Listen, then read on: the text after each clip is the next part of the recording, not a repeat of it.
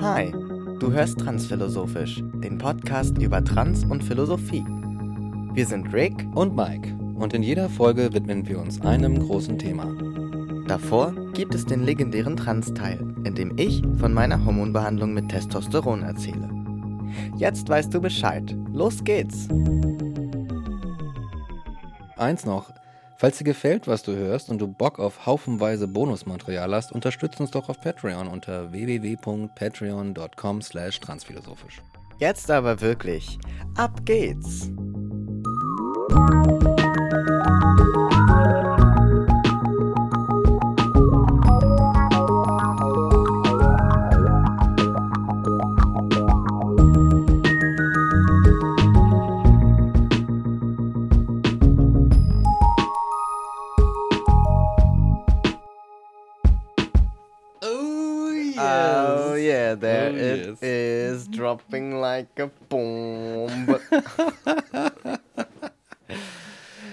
Großartig. Hey, Peter. Peter! Und hallo Welt. Willkommen hallo. zurück nach der längsten Sommerpause, die wir bisher gemacht haben, ja. glaube ich, oder? Genau. Aber es ist eine Pause und kein Ende. Exakt. Und wir sind tatsächlich real und wirklich wieder da. Wir sind wieder am Stissel. ich weiß gar nicht, ob ich überhaupt noch reden kann, wie man im Podcast redet. Ja, ich glaube, wir müssen nochmal alles neu lernen. Alles nochmal von vorne. Das ist nicht wie Fahrradfahren, ne? Man nee. vergisst einfach alles. Ja, ja, ja, ja, ja. Scheiße, Mann. It's true. Aber ähm, ich sage mal so, wir müssen auch gewissermaßen in unsere Podcast-Fähigkeiten vertrauen. um das um das hier über die Bühne zu kriegen. Hätte ich jetzt nicht sagen sollen, während du, du einen Schluck Kaffee nimmst. Ja, genau. Also ich hätte dem jetzt fast aufs Mikro gespuckt und dann wäre das Ganze ganz schnell wieder vorbei gewesen. Aber du wirst lachen, ich habe denselben Witz natürlich schon längst im Kopf gehabt. Aber ich finde, es ist gar nicht so abwegig, weil er so naheliegend ist. Aber jeder Witz hat ja einen wahren Kern. Nein, aber was ich eigentlich sagen wollte ist, es ist schon auch so, dass es viel mit Vertrauen zu tun hat, dass wir jetzt weitermachen. Und ähm, wir darauf auf jeden Fall nochmal zu sprechen kommen, wenn wir dann über das Thema reden. Genau. Aber wie ja unser wundervolles Intro schon äh, allen nochmal in die Erinnerung gerufen hat, gibt es ja vorher den legendären Trans-Teil. So ist es. Und ähm, da beginne ich jetzt einfach mal zu erzählen. Also es ist ja jetzt schon ein paar Monate her, dass ich meine Mastektomie hatte, meine Brust-OP. Und ich dachte mir jetzt so nach der Zeit, die so vergangen ist, kann ich glaube ich ganz gut mal so ein Fazit quasi ziehen. Und äh, das Fazit ist, es ist ganz wunderbar. es ist ganz wunderbar und ich habe einfach Bock auf meinen eigenen Körper. Also ich habe einfach mehr Lust, mich zu bewegen, ich habe mehr Lust, rauszugehen, ich habe mehr Lust, ähm, mich irgendwie körperbetont auch anzuziehen zum Beispiel. Und was ich auch festgestellt habe, und das fand ich ganz witzig, als ich Max Appenroth, das ist auch eine nicht-binäre Person, die auch eine Mastektomie gemacht hat, ähm, mhm. in der Story gesehen habe auf Instagram, hat ähm, Max erzählt, dass, dass dieses Gefühl, so schön ist, dass man manchmal die Hand einfach auf dem Oberkörper liegen hat und das gar nicht bewusst macht, sondern man legt einfach die Hand dahin. Ach. Weil es sich so schön anfühlt ah. und so ah. unterbewusst einfach ein tolles Gefühl ist. Und das habe ich auch. Also manchmal, beziehungsweise ganz oft tatsächlich, wenn ich rede oder wenn ich irgendwo stehe oder mich unterhalte, habe ich so automatisch dann irgendwann die Hand auf dem Oberkörper und äh, fahre da drüber hin und her und so weiter, ohne dass ich das jetzt bewusst steuere weil es mhm. einfach so schön ist und weil man da jetzt hinfassen kann und da ist nichts mehr dazwischen, weißt du? Das mhm. ist irgendwie ein total befreiendes Gefühl. Und ja, es ist wirklich cool. Und ich habe jetzt auch wieder Bock. Ich habe mir dann eingefallen, ich kann ja jetzt wieder schwimmen gehen.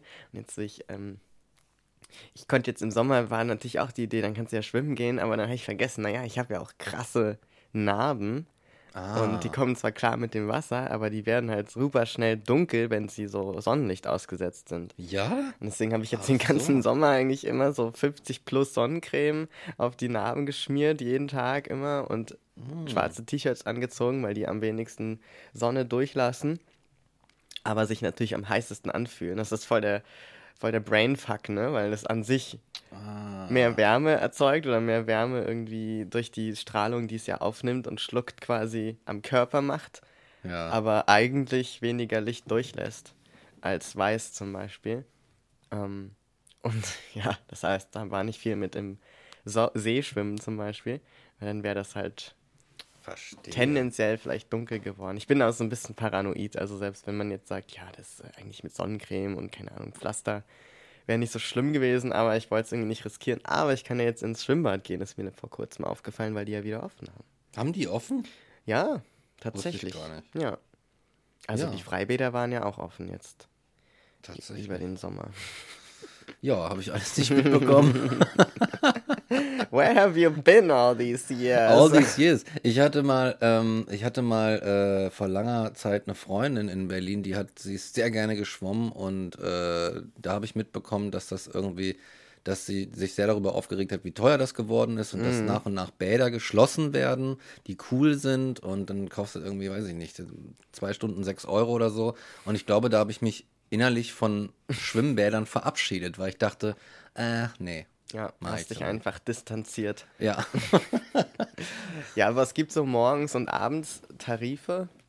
ah, okay. Wenn man tagsüber schwimmen geht, ist es schon teuer, vor allem öfters. Aber wenn du so mal, weiß nicht, zwei, dreimal die Woche morgens oder halt spät na abends dann schwimmen gehst, Mhm. geht es eigentlich. Also, sag ich jetzt. Aber vielleicht ist es für manche Leute auch immer noch zu teuer. Aber ich denke mir auch, so viele Leute gehen ins Fitnessstudio und das finde ich auch ziemlich teuer. Das ist sehr teuer. Ja. Also- ich war nie da. Also, aber ich habe gehört, dass es sehr war eigentlich so geil. Du lässt dir immer nur von Leuten erzählen, wie teuer Ja. Sachen sind und entscheidest einfach gleich, ach, das probiere ich auch gar nicht erst. Ich lebe in den Narrativen anderer Leute. Du hast gar keine eigene Story, Ich habe Mike. gar kein Leben Was eigentlich. erzählst du denn eigentlich anderen Leuten? Ja, nur dies, ich Was sie erzähle. davon abhält, Dinge zu tun. Genau, die Leute erzählen mir ihre Sachen, dann schreibe ich die auf und verkaufe sie ihnen für Geld. Ja, das ist die Gefahr, die man eingeht, wenn man äh, sich mit Autoren befreundet Ja, ne? und Autorinnen, ja. Be careful. Well, well, well. Ja, aber du meintest gerade, das fand ich interessant von der Redewendung, ähm, da ist nichts mehr dazwischen. Ja, He- Heißt das, dass die Empfindung vorher war, dass zwischen dir Mhm. und deiner Hand, also die ja auch du bist, etwas eine Barriere ist sozusagen? ja. Ah, interessant. Schon, also das ist sozusagen für mich so gewesen, ach, ich muss dieses sozusagen streichen. Es ist mir aufgefallen, dass ich das anstelle von äh immer benutze. Und das ist ganz schön. Der, ja, der Drang nach das, Füllwörtern. das wird inflationär dann irgendwann, ne? Ja, ja, das ist eine Sucht. Ist eine Sucht. Ja, It's a, it's a, wirklich, ne? Man wird nach Addiction. so Worten süchtig. ja. Anyway, also weil für mich, für jede Person ist ja Trans sein oder Transition erleben und sich selbst und den Körper wahrnehmen was ganz anderes. Also man kann, glaube ich, keine Erfahrungen eins zu eins gleichsetzen. Man kann sie nur vergleichen und Parallelen oder Unterschiede erkennen. Und für mich war der Hauptpunkt, wo ich sozusagen für mich erkannt habe, okay, das hat wohl irgendwas mit diesem Trans zu tun, dass ich halt in den Spiegel geguckt habe und dachte, also ich sehe da zwar was, das bin zwar ich und also da bin ich schon auch drin, aber genau das ist der Punkt. Ich bin da drin in diesem Körper und da ist sozusagen wie eine zweite Schicht obendrauf, die ich mir jetzt eigentlich so gar nicht ausgesucht habe und die irgendwie nicht passt. Also sozusagen der, der, wie so ein äh, Marmorblock, wo der Künstler drauf guckt und so denkt, und da drin steht jetzt meine Adonis-Figur oder so. Weißt du, die ich da jetzt rausklöppel. Weißt du, mit langer, harter Arbeit und der sieht die da drin schon. Und jemand von Ja. außen guckt es an und sagt, hey, wieso ist ein Marmorblock? Ah, So, ja, ja, und ja. für mich war Mhm. das eben auch so, ne? Ich habe da auf meinen Körper geguckt und so gedacht, ja, da drin ist aber eigentlich, da drin ist eigentlich noch so ein Mensch, der ich eigentlich bin oder was für mich viel mehr Sinn macht, als das, was ich da gerade äußerlich sehe. Mhm. Und das ist sozusagen der Mensch und die Form, die ich jetzt habe. Also da, wo ich jetzt drankomme, ne? Also ich habe quasi diese Schicht, in dem Fall halt Brustgewebe, Mhm. abgeschlagen und jetzt bin ich quasi da, wo ich eigentlich Mhm. immer schon gefühlt war. Und das ist, Ja. glaube ich, so am ehesten eine Metapher, mit der ich das beschreiben kann. Und ist halt geil, weil du dann, ne, wie so dein Kunstwerk, an dem du da ewig rumgedoktert hast, da kannst du dann so drüber fahren mit der Hand und denkst so, yes, that's the shit. also, ja, ich, genau, es macht einfach Spaß. Und vor allem, ich, das habe ich letztes Mal schon erzählt, aber ich muss es nochmal erzählen. Hm. Einfach, dass ich morgens oder irgendwann am Tag so entscheide, ach, ich will jetzt mit mir kurz zu Lidl gehen oder kurz irgendwo hinfahren oder spontane Freundin besuchen oder so dann kann ich mir halt irgendwas überwerfen und losmachen. Mhm. Ich muss mir nicht Gedanken machen, ist mein Bein da gerade gewaschen oder trage ich den wieder seit drei Wochen? Und der Mist ah, ja, ist ja, mittlerweile ja, schon durchgesaugt oder ähm, weißt du, oder oder fühle ich mich einfach gerade, ne, habe ich eh schon Rückenschmerzen und will eigentlich nicht noch mehr jetzt meinen Brustkorb irgendwie einzwängen und ähm, muss dann doch irgendwie absagen oder fühle mich zumindest dann unwohl und denke die ganze Zeit so, oh, ich möchte eigentlich nach Hause, weil es irgendwie so, das fällt alles weg. Also so ein ganz mhm. krasser Part in meinem Leben, der einfach sehr anstrengend war. Ich habe einfach mehr Leichtigkeit dadurch. Klingt auch, als wäre da halt auch wieder so eine Barriere wie, ja. also ne, zwischen dir und dann in dem Fall der, der Welt draußen. Genau, absolut. Also ich habe auch mehr Bock rauszugehen, also so ganz platt irgendwie auf Spaziergänge oder selber mich nochmal aufzuraffen, weil ich halt mich auch einfach lieber bewege. Und ich mache jetzt auch gerade Physiotherapie oh. Oh. und kümmere mich so ein bisschen um, meinen Körper, um meinen Körper.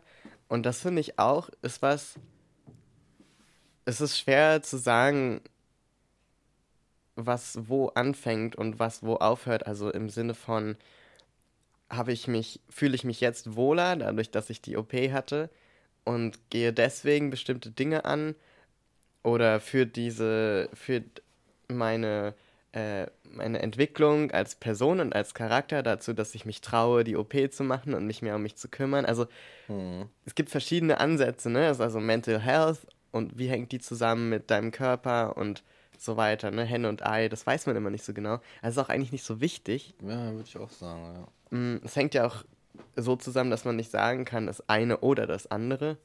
Aber was ich beobachtet habe, ist, dass ich jetzt mich viel mehr um meinen Körper auch kümmere. Mhm. Also, dass ich gucke, wann tut mir was weh, was mache ich damit, gehe ich zum Arzt, mache ich irgendein Training. Mhm. Und ich das Gefühl habe, das bringt mir auch was, weil ich nicht dann wieder diesen Bein da trage oder irgendwie mich gerade nicht wohlfühle und nicht rausgehe und dann halt im Bett rumliege und dann halt acht Stunden auf einer Schulter liege und mich dann wundere, oh, wieso tut denn die jetzt weh? so. Und das merke ich schon, also dass es quasi sich jetzt anfühlt, als würde es sich lohnen, in mich zu investieren und in meinen Körper, was sich vorher nicht so gelohnt hat. Mhm. Weil ich das quasi jetzt richtig angehen kann, weil da sich nichts mehr, da muss jetzt nichts mehr gemacht werden außenrum. Weißt du, es war mhm. immer so ein Ja, also ich mache dann halt Training wenn ich halt keine, wenn ich dann eine flache Brust habe, weißt du, das war irgendwie immer, immer in meinem Kopf und dann dachte ich zwischendurch auch so, ja, or maybe you're just lazy. und wahrscheinlich auch beides so ein bisschen, ne? aber es fällt mir jetzt auf jeden Fall leichter. Ja.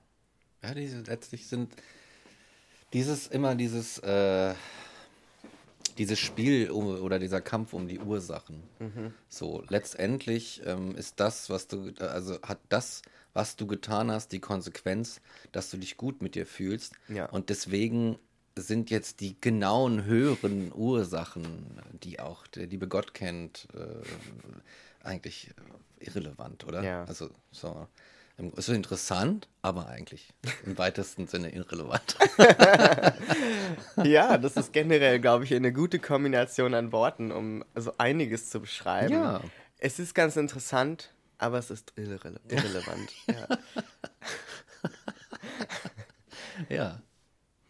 Ist eigentlich auch, also es ist schon auch ziemlich hart, dieses Urteil. Ja. Weil ich habe gerade so dran gedacht, dass Leuten zu ihren Projekten oder zu, zu ihren Ambitionen oder politischen Verständnissen zu sagen, und dann denke ich so, nee, das ist schon ganz schön hart, dann zu sagen, das ist irrelevant. Ja, weil da sind wir ganz schnell, da sind wir nämlich ganz schnell bei dieser Frage, was ist systemrelevant? Und das ah, ja, ist schon eine sehr, sehr problematische Frage, finde ich. Ja, ich habe das jetzt tatsächlich nur auf die Ursachen, Ursachen bezogen. Ja, ja, das ne? total, ne? Aber ich denke ja direkt weiter, weißt du? Ah, ja, ich denke ja, direkt weiter. Verstehe, ja. Hier wird ich, in einer ich weiß auch nicht wieso, aber ich, ich sammle auch immer so Beleidigungen. Und das, Das habe ich halt gut. gleich als Beleidigung irgendwie auch so abgespeichert. Weißt du, im richtigen Moment zu sagen, ja, ist ganz interessant, deine Story, aber ist für mich leider gerade irrelevant. Oh, das ist böse. Ich weiß nicht wieso. Ich bin eigentlich gar nicht jemand, der gerne oder viel beleidigt, aber ich finde es trotzdem spannend. Ja, Zum Beispiel Kratzbürste, habe ich Ach, jetzt auch schön. wieder entdeckt. der ist schön. Und du bist so eine Kratzbürste. Das ist eine richtig geile Beleidigung. So. Mhm. Ja. Aber halt auch so harmlos auf eine Art. Mhm. Oder garstig. Garstig. Garstig. eine garstige alte Frau. Finde ich ziemlich gut. Garstige alte Frau. Mhm. Ja, hat einen, hat, einen, hat einen gewissen Klang. Muss man sagen. Oder Hexe.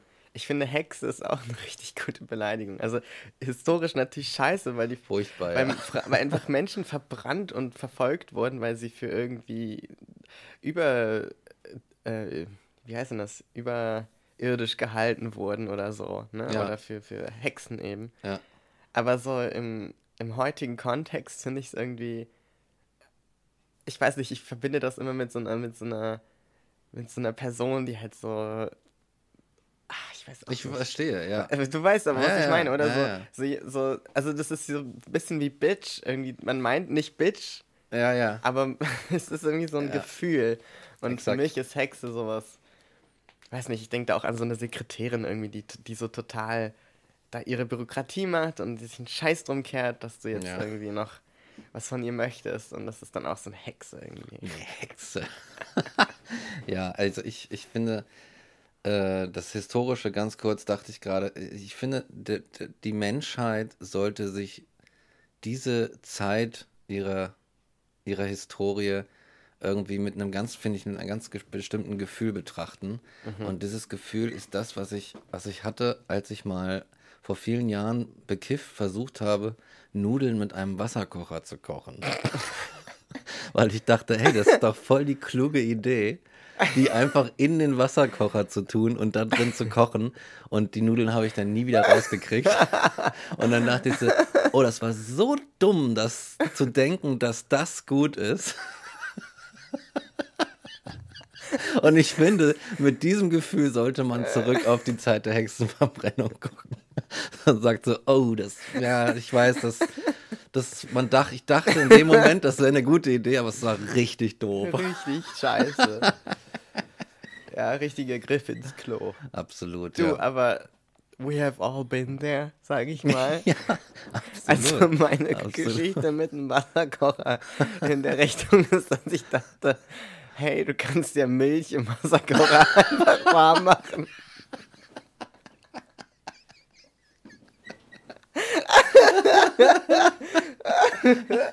Das habe ich dann auch festgestellt, als sie richtig schön eingebrannt war. In den Boden des Kochers. Das ist auch so ein Moment, wo du merkst, so, ja, das ist jetzt unumkehrbar und es war sehr dumm. Vor allem auch, vor allem ist es auch so ein typisches Beispiel von, man will es sich leichter machen und schneller und es wird nur eine Katastrophe. Exakt, genau. Also, genau. Es wird halt genau das Gegenteil.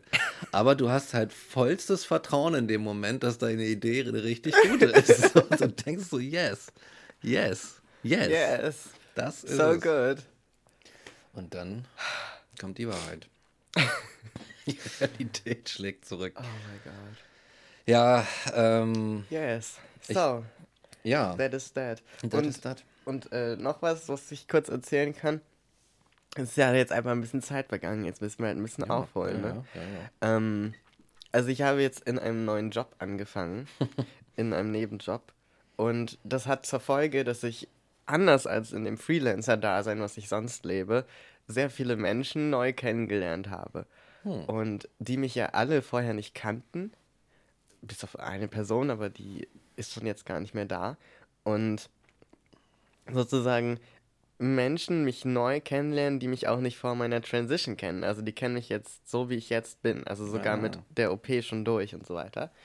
Und das war interessant für mich manchmal, wenn es dann so zu Gesprächen kam, gerade wenn ich jetzt, das, das merke ich generell, aber da habe ich es besonders viel gemerkt, gerade wenn ich jetzt in Gesprächen bin, die nur mit Frauen stattfinden, dass es dann halt oft zu so Gesprächen kommt, wo ich so nicht ganz weiß, was meine Rolle ist. Weil ich mich in der Regel nicht oute. Also ich oute mich in der Regel nicht äh, in neuen Situationen und ich habe auch nie das Gefühl, dass das irgendwie wichtig ist und mhm. wichtig sein sollte.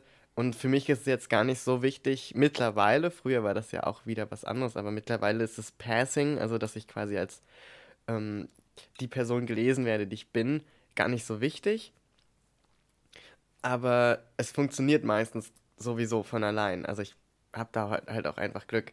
Und in der Regel werde ich dann halt sogar als Mann einfach gelesen, mhm. wo ich mhm. dann auch wieder so denke, naja, aber das stimmt ja auch wieder nicht. Aber mhm. das ist so, das ist okay, das nehme ich mit und I don't really care. Mhm. So, ähm, und dass ich dann aber so in Gespräche komme, wo es irgendwie so darum geht, ja, also es geht zum Beispiel um Menstruation oder es geht um Blasenentzündung, die auch bei Männern stattfindet, also bei Cis-Männern, aber halt besonders viel bei Menschen mit äh, Vulva oder mhm. Vagina. Mhm. Ähm, und äh, Blasenentzündung. Oder was waren noch so Themen? Ähm, so Ego-Trips quasi auf der Arbeit gibt es ja auch viel, ne? Leute, die so bestimmen. Und das sind dann halt meistens, muss man sagen, Cis-Männer, weiße Cis-Männer, die eben so ein Verhalten an den Tag legen, ja, ne? Irgendwie so, so Ego-Probleme haben oder so ein, so ein Ding fahren, wo sie rumkommandieren und man denkt sich so, ja, du kannst es mir auch ganz normal sagen. Ja, ja, ja. und verstehe. so in einem Gefühl drinstecken, sich ständig beweisen zu müssen, weil sie sonst nicht respektiert werden. Mhm. Was halt Quatsch ist, weil in der Regel möchte niemand, wir sind ja nicht in der Schule. Weißt du, das sind Leute, die sind im Job, die wollen ihre Arbeit machen. Und wenn dann ein Boss ist oder irgendwie ein Vorgesetzter oder wer auch immer, dann befolgt man halt das, was die sagen solange man das Gefühl hat, okay, das macht Sinn. Und wenn sie sinnvolle an, an, äh, mhm. äh, Anweisungen geben, befolgt man die ja auch. Warum sollte ja. man auch nicht, ne? Ja, ja, so. Und dann waren es so Gespräche, in die ich öfters mal verwickelt wurde, wo ich dann immer so denke, ja, ist schon interessant, ne? Und dann so, ach, Männer. Und ich denke so, interessant, dass ich hier stehe und das so gesagt wird, weil ich dann mich, mich frage, aber wie seht ihr mich dann?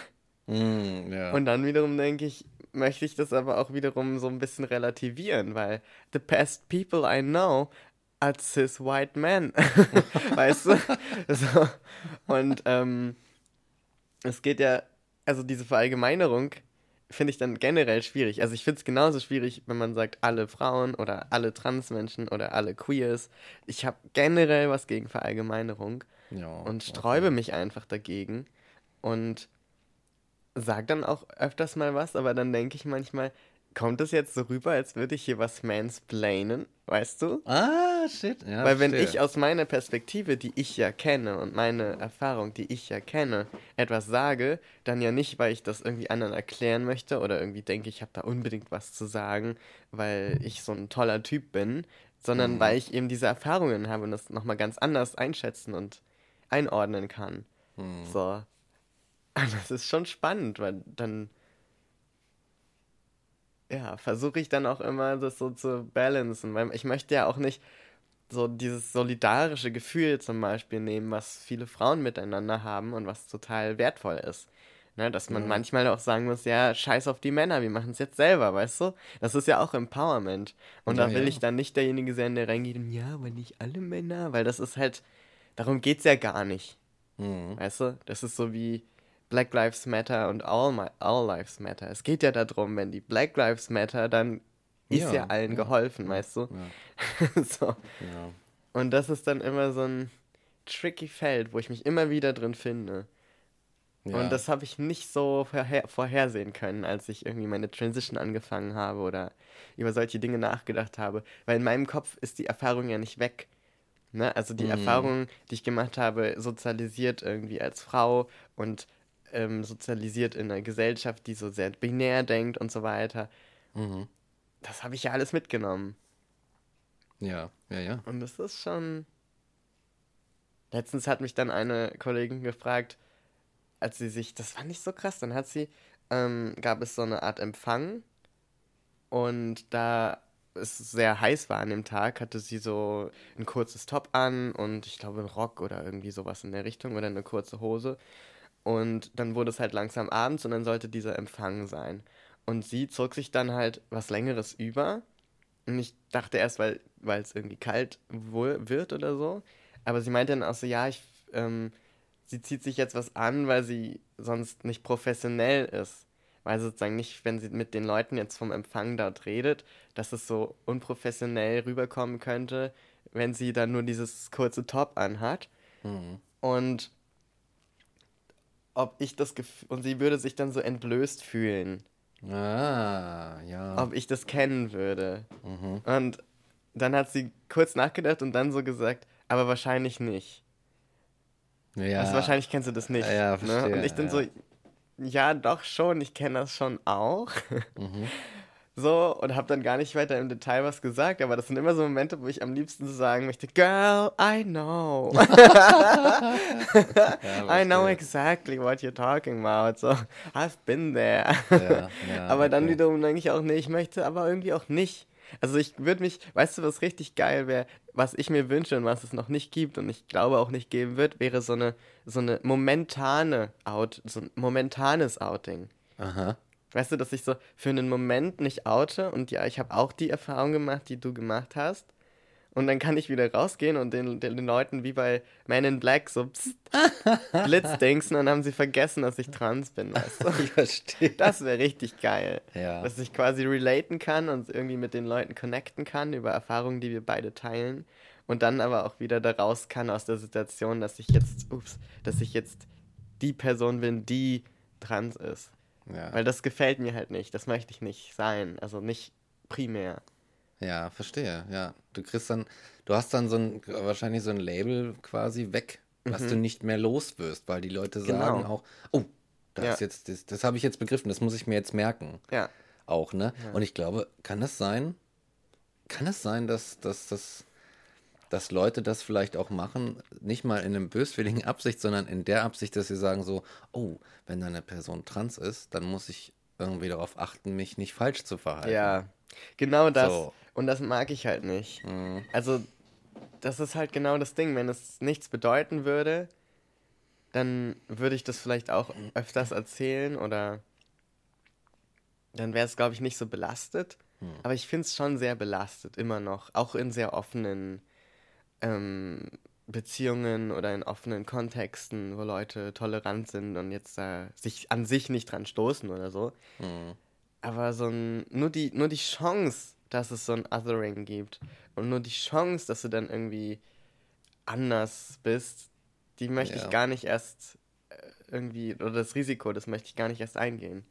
Und das Risiko Manchmal. ist hoch für dich dann. Genau, ja. Dann, ja. Also weil das ja auch so ist, an so einem Ort, zum Beispiel wie einem Arbeitsplatz, gibt es vielleicht ein paar Leute, bei denen das, wenn du dich mit denen privat irgendwie unterhältst, überhaupt kein Ding ist, wo es aber dann sozusagen zu so einem allgemeinen Wissen wird, mhm. zum Beispiel in einer Firma. Und dann gibt es in einer Firma, weil es einfach eine Masse an Leuten ist, immer Leute, die dann eher da so ein bisschen Berührungsängste haben oder anders mit umgehen. Mhm. Weißt ja. du, also du kannst sozusagen, du, du kannst schwierig manövrieren, dich ja, so einzelnen okay. Leuten anzuvertrauen oder allen oder das wird dann weitergegeben oder so. Und das, ah, I don't know. War, Vieles ja. davon ist vielleicht auch in meinem Kopf, ne? Und das ist für die Leute gar nicht so ein Ding. Weil ich glaube, das ist halt auch was, was ich immer vergesse. Und was für mich total schwer ist nachzuvollziehen, wenn mich Leute jetzt treffen, dann ist ja ihr erster Eindruck von mir derjenige, der ich jetzt bin. Hm. Und in der Regel behalten die Leute den ersten Eindruck, den sie haben, auch wenn du ihnen neue Informationen gibst. Hm. Ah. Weißt du, was ich meine? Okay, ja, ja. Und bei Leuten, die mich kennen, schon vor meiner Transition, für die bin ich vielleicht immer noch so, so zu einem Teil diese alte Person, ja. ähm, die jetzt so ein neues Aussehen hat und irgendwie neue ah. Erfahrungen. Und das ist nie, nie problematisch. Also ich habe nie die Erfahrung gemacht, dass dann, ja, aber du bist ja eigentlich. So, das war nie das Ding. Aber ja. dann denke ich manchmal so, ja, aber die, die, die ähm, haben da irgendwie noch mehr Wissen, sozusagen. Also da bin ich quasi, da kann ich gar nicht zu 100 Prozent ähm, übergehen in dieses neue Ich. Ja. Also es ist gar nicht schlimm, aber ich bemerke das manchmal, dass ich dann selber so denke, ja, irgendwie stecke ich da noch so mit einem, weißt du, mein Fuß steht noch in der Tür irgendwie da drüben. Ah, so, weißt du? ja, aber bei. Leuten, die ich jetzt neu treffe, ist das ja nicht so, weil die sehen mich direkt so und nehmen mich direkt so wahr. Und wenn ich jetzt komme und gebe quasi so eine Rückwärtsinformation, wenn du so möchtest, Mhm. dann ist das für die vielleicht so, hä? Okay, ja, gut zu wissen, kann Ja. ich mir überhaupt nicht vorstellen. Also weil die das ja nicht sehen. Ja, ja. Und ja. das, das ist schon auch was, was ich nicht gut, also das kann ich mir nicht gut vorstellen, wie das ist. Weil ich mir dann vorstellen kann, dass die teilweise dann sozusagen, sozusagen, verdammte Scheiße, Da ist es wieder. da ist es wieder, dass die das wieder vergessen auch einfach. Mhm. Weil das für die ja gar nicht, das ist ja eine Information, die so geaddet wird, die ist dann so dabei und du denkst so, äh, okay. Mhm. Kann ich mir jetzt gar, äh, weiß gar nicht mehr, wie du, weiß gar nicht, wie du ausgesehen hast. Und ich kann mir gar nicht vorstellen, dass du mal was anderes oder jemand anders warst, sozusagen. Mhm. Und ähm, dass ich das da auch überschätze tatsächlich, wie sehr das Leuten was äh, bedeutet. Mhm. Das ist schwer. Das ist Es schwer, ist schwer zu, sich also, zu zu manövrieren sagen einfach. Wenn man, solange man den Leuten nicht in die Köpfe gucken kann oder Mhm. darüber dann kommuniziert, weil das ist ja schon irgendwie so die nächste Ebene der, der Nähe oder Intimität in Anführungszeichen, dass man dann darüber, also über diese Sachen, diese privaten Sachen, dann auch wiederum diskutiert. Und dahin geht es halt meistens im Berufsleben nicht, weil das Berufsleben halt so ein, so ein Ackergaul-Dasein hat. Da hast du halt so, weißt du, das, das geht, geht nicht darum, dass du irgendwie mit Leuten connectest. Traurigerweise. Aber ähm, deswegen, weil das, weil du ja auch nie weitergehen darfst, in Anführungszeichen, musst du immer in diesem, mit dieser Knappheit an Informationen und gegenseitiger Offenheit irgendwie operieren. Und das macht es vielleicht auch so schwer. Total. So, weil man, weiß ich nicht, vielleicht kann es mal so einen Moment geben, wo beide sich öffnen und das irgendwie so funktioniert und dann du das Gefühl kriegst, okay, das ist alles cool, was hier, was hier passiert. Wir haben ein cooles Verhältnis hier mit, dem, mit, dieser, mit dieser Arbeitsperson da aus diesem Umfeld. Aber wann kommt es schon mal dazu? Und das Schlimmste ist, muss ich zugeben, das Schlimmste, ich, ich, das finde ich selber. Jedes Mal, wenn ich irgendeinen neuen Job angenommen habe, so Festanstellungen, und dann kommst du da rein und du siehst irgendwie, meinetwegen im Pausenraum oder so, halt die ganzen, du siehst nur weiße Cis-Almans männlich da sitzen, denkst, oh fuck, oh nee. Oh nein, weil es ist immer furchtbar und nervig, weil es immer ist, immer latentes Rumgebuhle, weißt du, irgendwelche, so, so die, die, die inneren Bullen quasi, die die ganze Zeit irgendwie so, oder die Rudel, um, um, um die Führung des Rudels kämpfen müssen da so. Und ich denke mir so, oh, come on, es ist immer nervig. Wollte ich nur noch mal hinzufügen, aber gar nicht weiter ausfügen. Total. Also an der, an dem Arbeitsplatz ist tatsächlich ganz cool. Da sind viele junge Leute, viele offen, also offen queer ist ja auch schon. Ich hasse das, dieses offen, Ja, äh, einfach queere Leute. Ähm, und es ist mega entspannt. Also es wäre kein Problem in dem Sinne. Aber was auch für mich mit reinspielt, und es bezieht sich jetzt zum Beispiel gar nicht mehr auf diesen Arbeitsplatz, sondern ganz allgemein, ist, ich möchte eigentlich, dass die, die Themen, die mich da zu treiben würden, mich zu outen, mhm. dass die auch diskutiert, wer auch diskutiert werden können und auch ernst genommen werden, wenn sich niemand outet. Weil es kann für mich nicht sein, dass sich Menschen immer wieder beweisen, rechtfertigen, outen müssen, um ihre Standpunkte, die einfach menschliche sind, klarzumachen. Also die Dinge, die ich sozusagen kritisiere, zum Beispiel, dass so verallgemeinert wird oder dass bestimmte ähm, Vorurteile gehabt werden oder so.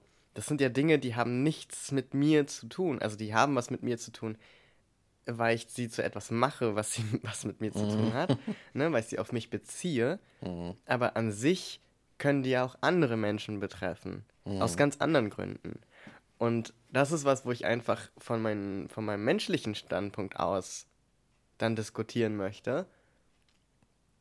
Und wo ich dann merke, ja, das sollte auch funktionieren, wenn ich jetzt tatsächlich ein Cis-Dude wäre, weißt du? Mhm. Ein Cis-Mann. Auch so, Mann. So, auch der sollte sozusagen und, oder eben auch eine Cis-Frau oder was auch immer, ne? Ist eigentlich also völlig, völlig egal. Ne? Ja. Es sollte einfach keine Rolle spielen ja. und man sollte trotzdem auf Augenhöhe irgendwie diskutieren können. Gleichzeitig müssen sozusagen die Stimmen derer, die bestimmte Probleme betreffen, also zum Beispiel Rassismus betrifft eben Weiße nicht, mhm. persönlich, ähm, im Sinne von, dass sie die Opfer davon sind. Betreffen kann es einen trotzdem, indem man zum Beispiel Rassist ist, ne? Betrifft dich das Thema ja auch. Das stimmt. Ja. So, ähm, also das, das kann man nicht gleichsetzen, aber es sollte trotzdem irgendwie möglich sein, dass man debattieren kann. Und das finde ich so kompliziert. Also es sprengt mir auch das Hirn, ne? Ja. Also ich kann es jetzt, äh, es bezieht sich auf so viele Themen, aber für mich bezieht sich eben auf das Thema von Queerness ganz allgemein und von Trans äh, sein. Und das, das finde ich ziemlich tricky. Hm. Also da, das ist halt, glaube ich, so der Punkt, an dem ich dann immer so innerlich mit mir selber wiederum debattiere, die, die Debatte zur Debatte. so, ja, ist es jetzt ein Moment, wo es hilft, sich zu outen, aber sollte mein Outing, sollte das nicht was Persönliches sein und nichts Politisches? Und dann wiederum, ja, aber es ist politisch, weil es wird zur Politik gemacht, es wird jetzt zu einem politischen Thema erkoren von anderen wiederum. Ja. Ja. Oh Gott, und dann bist du da immer drin und ich denke mir manchmal so, ich hätte gern auch einfach mal Pause. Ich hätte gern mal Urlaub von diesem Gedanken, deine, deine Erfahrungswerte haben irgendwie einen politischen Wert. Mhm. Ja, ich einfach mal einen Urlaub. Davon. Genau, weil, ja, ja. und ich glaube, das geht vielen so. Und ich glaube, das führt auch dazu, dass Debatten, egal in welche Richtung, so aufgehitzt sind und so weiter, weil man mhm. einfach so merkt, boah, da ist so ein Druck dahinter. Ja so ein Druck, das Richtige zu sagen, so ein Druck, an der richtigen Stelle einzuschreiten, so ein Druck, den Mund aufzumachen oder auch mal ruhig zu sein und zuzuhören. Also so von allen Seiten, von innen, von außen, aus der Community, von außerhalb der Community. Ja. It's so much. Ja, ich, ich muss mal sagen, irgendwie, ich glaube, dass es natürlich schon was, also dass es schon was bringt, Sachen zu politisieren. Aber es ist nicht, es ist nicht der Weisheit letzter Schluss, diesen mhm. Weg zu gehen, weil es kann halt auch einfach in die umgekehrte Richtung geben, dass du halt einfach die ganze Zeit ein Politikum bist und dann nicht mehr ernst genommen wirst in deiner, in deinem Dasein als Mensch, als Persön, als weißt du, man kann, es ist vielleicht, also so stelle ich mir jetzt gerade dein, dein Problem dann in der Hinsicht vor, mhm. dass du dann irgendwo hingehst und sagst so, ja, aber hier, ich bin übrigens trans und nur dass das dann so, und dann es wird halt, halt werden drei politische Fässer aufgemacht für dich. So, oh, du bist dran. Okay, ich mache jetzt dieses politische Fass auf und dieses und ich gieße euch allen ein. Und du sagst, ah, nee, ich will gar nichts trinken. Ich wollte eigentlich nur sagen, dass das das ist. Mhm. Und das ist dann, selbst wenn es gut gemeint ist, einfach dann wiederum so ein Problem. Und irgendwie, vielleicht wäre es auch, also kann es sein, dass wir wieder so ein bisschen lernen müssen, einmal mal drei Gänge runterzuschalten und zu sagen, okay, weißt du was, ich stehe jetzt hier, ich stehe nicht im Bundestag und da ist eine Person und ich nehme da jetzt einfach, ich tue mir jetzt einfach mal so, als wäre das ein Mensch Ach, mit Bedürfnissen total. und sowas. Aber das resoniert total in mir, was du gerade gesagt hast, wir sind nicht im Bundestag. Ja. Vielleicht muss man sich das wirklich, ich glaube, ja. das werde ich total mir so vor Augen führen immer wieder mal dieses no, schau dir genau an, wo du gerade bist. ja, ja. Okay. Weißt du, musst du jetzt wirklich alles richtig machen, muss jetzt wirklich dieser ganze Druck, der politische Druck, dir im Nacken sitzen, weil du mal ein Gespräch führst mhm. mit einer Person und die trinkt gerade Kaffee in der Pause. So ja. muss das wirklich all das transportieren. Ja. ja. Das Ding ist, das alles wird so ausgelagert, auch dann vieles. Ich finde, dass äh, es ist angefangen hat, dass viele persönliche Sachen aufs Politische ausgelagert werden und da ausgefochten werden. Und das ist doof. Und ich finde, das ist auch passend zu dem Thema, was wir eigentlich, äh, was wir haben, ist, dass du tatsächlich nicht in die Welt rausgehen kannst und darauf vertrauen kannst, in gewissen Hinsichten ernst genommen zu werden. Was irgendwie so zwei wesentliche Bestandteile sind, um in Gesellschaft zu treten, um Gesellschaft zu machen, in Gemeinschaft zu treten und so weiter und so fort. Du sagen kannst, okay, ich kann darauf vertrauen, dass mir eine Person nichts Böses will und ich werde ernst genommen als mhm. Person in meinen Bedürfnissen oder was auch immer. Und wenn das okkupiert wird von politischen Diskursen, die ihre eigenen Gesetzmäßigkeiten haben, Begrifflichkeiten, die erfüllt werden müssen und so, dann nimmt das einen komischen Turn, wo ich sage, ja, das ist jetzt nicht mehr gut. Genauso wie der Kapitalismus am Anfang, glaube ich, ein richtig geiler Scheiß war. So, so ne, wow, Productivity und wow, wir haben jetzt hier voll hier so einen Mittelstand, das ist ja richtig geil. Ja. Und dann irgendwie so einen Turn nimmt, wie eigentlich alle möglichen Prozesse im, in unserem Leben, so, ne? Ja, irgendwie nimmt es immer wieder so Formen an, wo, wo Menschen Projekte, Dinge, Bewegungen, Religionen, sch- schieß Ah, mich ja. tot, weißt Ja, du, ja. in die Welt setzen mit den besten Intentionen. Mit der besten Intention überhaupt. So. da ist immer, das ist ja auch immer, wenn du Diskussionen hast, erlebst du ja auch immer wieder dieses Argument von, ich will doch nur das Beste für dich. Oder ich möchte doch nur allen Menschen, ne, man möchte allen Menschen was Gutes tun. So. Ja. Also, das ist immer, deswegen ist es auch so schwer, so, so auf der Erde irgendeinen Teufel auszumachen. Weil du, weil du dich immer, wenn du Empathie hast, in die Lage der Person versetzen kannst, Hm. die da etwas tut, was anderen Menschen schadet oder verletzt. Und du kannst dann verstehen, wo sie herkommen. Das rechtfertigt, und das ist, glaube ich, der Trugschluss, das rechtfertigt nicht das Verhalten, wenn es andere Menschen verletzt zum Beispiel oder, oder ihnen schadet. Aber man kann, und ich glaube, das tut uns dann so weh, dass man sich da trotzdem reinversetzen kann und denkt, es ist so schlimm, dass der Mensch dann zu, diesen Verhal zu diesem Verhalten gekommen ist, von Ja. diesen eigentlich guten Intentionen. Und Ja. dann denkt man so, ich möchte dem Menschen eigentlich auch nur helfen und dann macht man das gleich. Ja, so, ist so, so ein richtiger, wie so ein, ja, wir haben schon mal darüber geredet, das ist wie ein Bug. Also es Ist wie, wie so ein Bug im, im menschlichen System, dass man so aus den besten Intentionen und mit den besten Absichten so richtig, richtig daneben greifen kann. Richtig, richtig Scheiße bauen kann. Ja. So. Mhm. Ich denke, da spielt aber auch tatsächlich auch was mit rein, was wir schon oft besprochen haben, und das ist die, die äh, mangelnde Fehlerkultur. Oh ja. Wahrscheinlich in, in der gesamten westlichen Welt. Weißt du, sozusagen, okay, es, ich mache das jetzt genauso wie Sokrates meinte, so, äh, so ich, ja, eigentlich habe ich keine Ahnung von Wissen. Ich weiß eigentlich gar nichts. So. Ja. Und dass man halt sagen, tatsächlich irgendwie mit Sachen, mit der Prämisse immer an alles hin, herangehen muss, zu sagen, okay, das ist ein Versuch, aber so überzeugt ich auch davon sein mag. So, und, und alles. Es kann sein, dass totaler Bullshit ist, wie zum Beispiel Nudeln in den Wasserkocher. Es kann uns allen Es passieren. kann uns allen passieren, auch dir, Peter. Ehe du dich versiehst, tust auch du Nudeln in den Wasserkocher. Ohne Scheiß. Vorsicht, Caution. Caution, Caution. sage ich da. Ja, Okay. Krach, ich mache hier Krach. Krach ist immer gut, ja. Ja, und ich finde generell, das ist eine gute Überleitung zu dem Thema. Also unser Thema heute ist ja das Vertrauen. Genau. Weil ich habe auch ähm, darüber nachgedacht mit diesem Politikum, ne? Also dass jetzt, dass als Mensch man jetzt irgendwie ein Politikum ist und dass Entscheidungen oft in der Politik nicht mit dem Gedanken getroffen werden, ist das menschlich. Und diskutieren wir hier menschlich? Diskutieren hier Menschen oder diskutieren wir Politik? Das scheint irgendwie zwei verschiedene Felder zu betreffen, dabei sollten sie sich eigentlich ergänzen und eigentlich ineinander äh, ver also verzahnt sein. Und ähm, du, hast das, du hast von dem Vertrauen auch in, in das Außen gesprochen. Ne? Also kann ich sozusagen dem Außen vertrauen, dass ich mich da öffnen kann. Aber was auch ein extrem wichtiger Punkt ist bei Vertrauen, ist das Vertrauen in sich selbst. Also das Selbstvertrauen. Und ich finde, das ist ein essentieller Bestandteil davon, wie es einem psychisch geht. Also die mentale Gesundheit hat extrem viel damit zu tun. Und damit meine ich jetzt gar nicht das Selbstbewusstsein. Also das sind eigentlich auch beides Begriffe, die, habe ich das Gefühl, oft synonym verwendet werden und oft nicht so, wie ich immer dachte, dass sie gemeint sind. Weil Selbstbewusstsein ist für mich dieses, ich weiß, dass ich bin.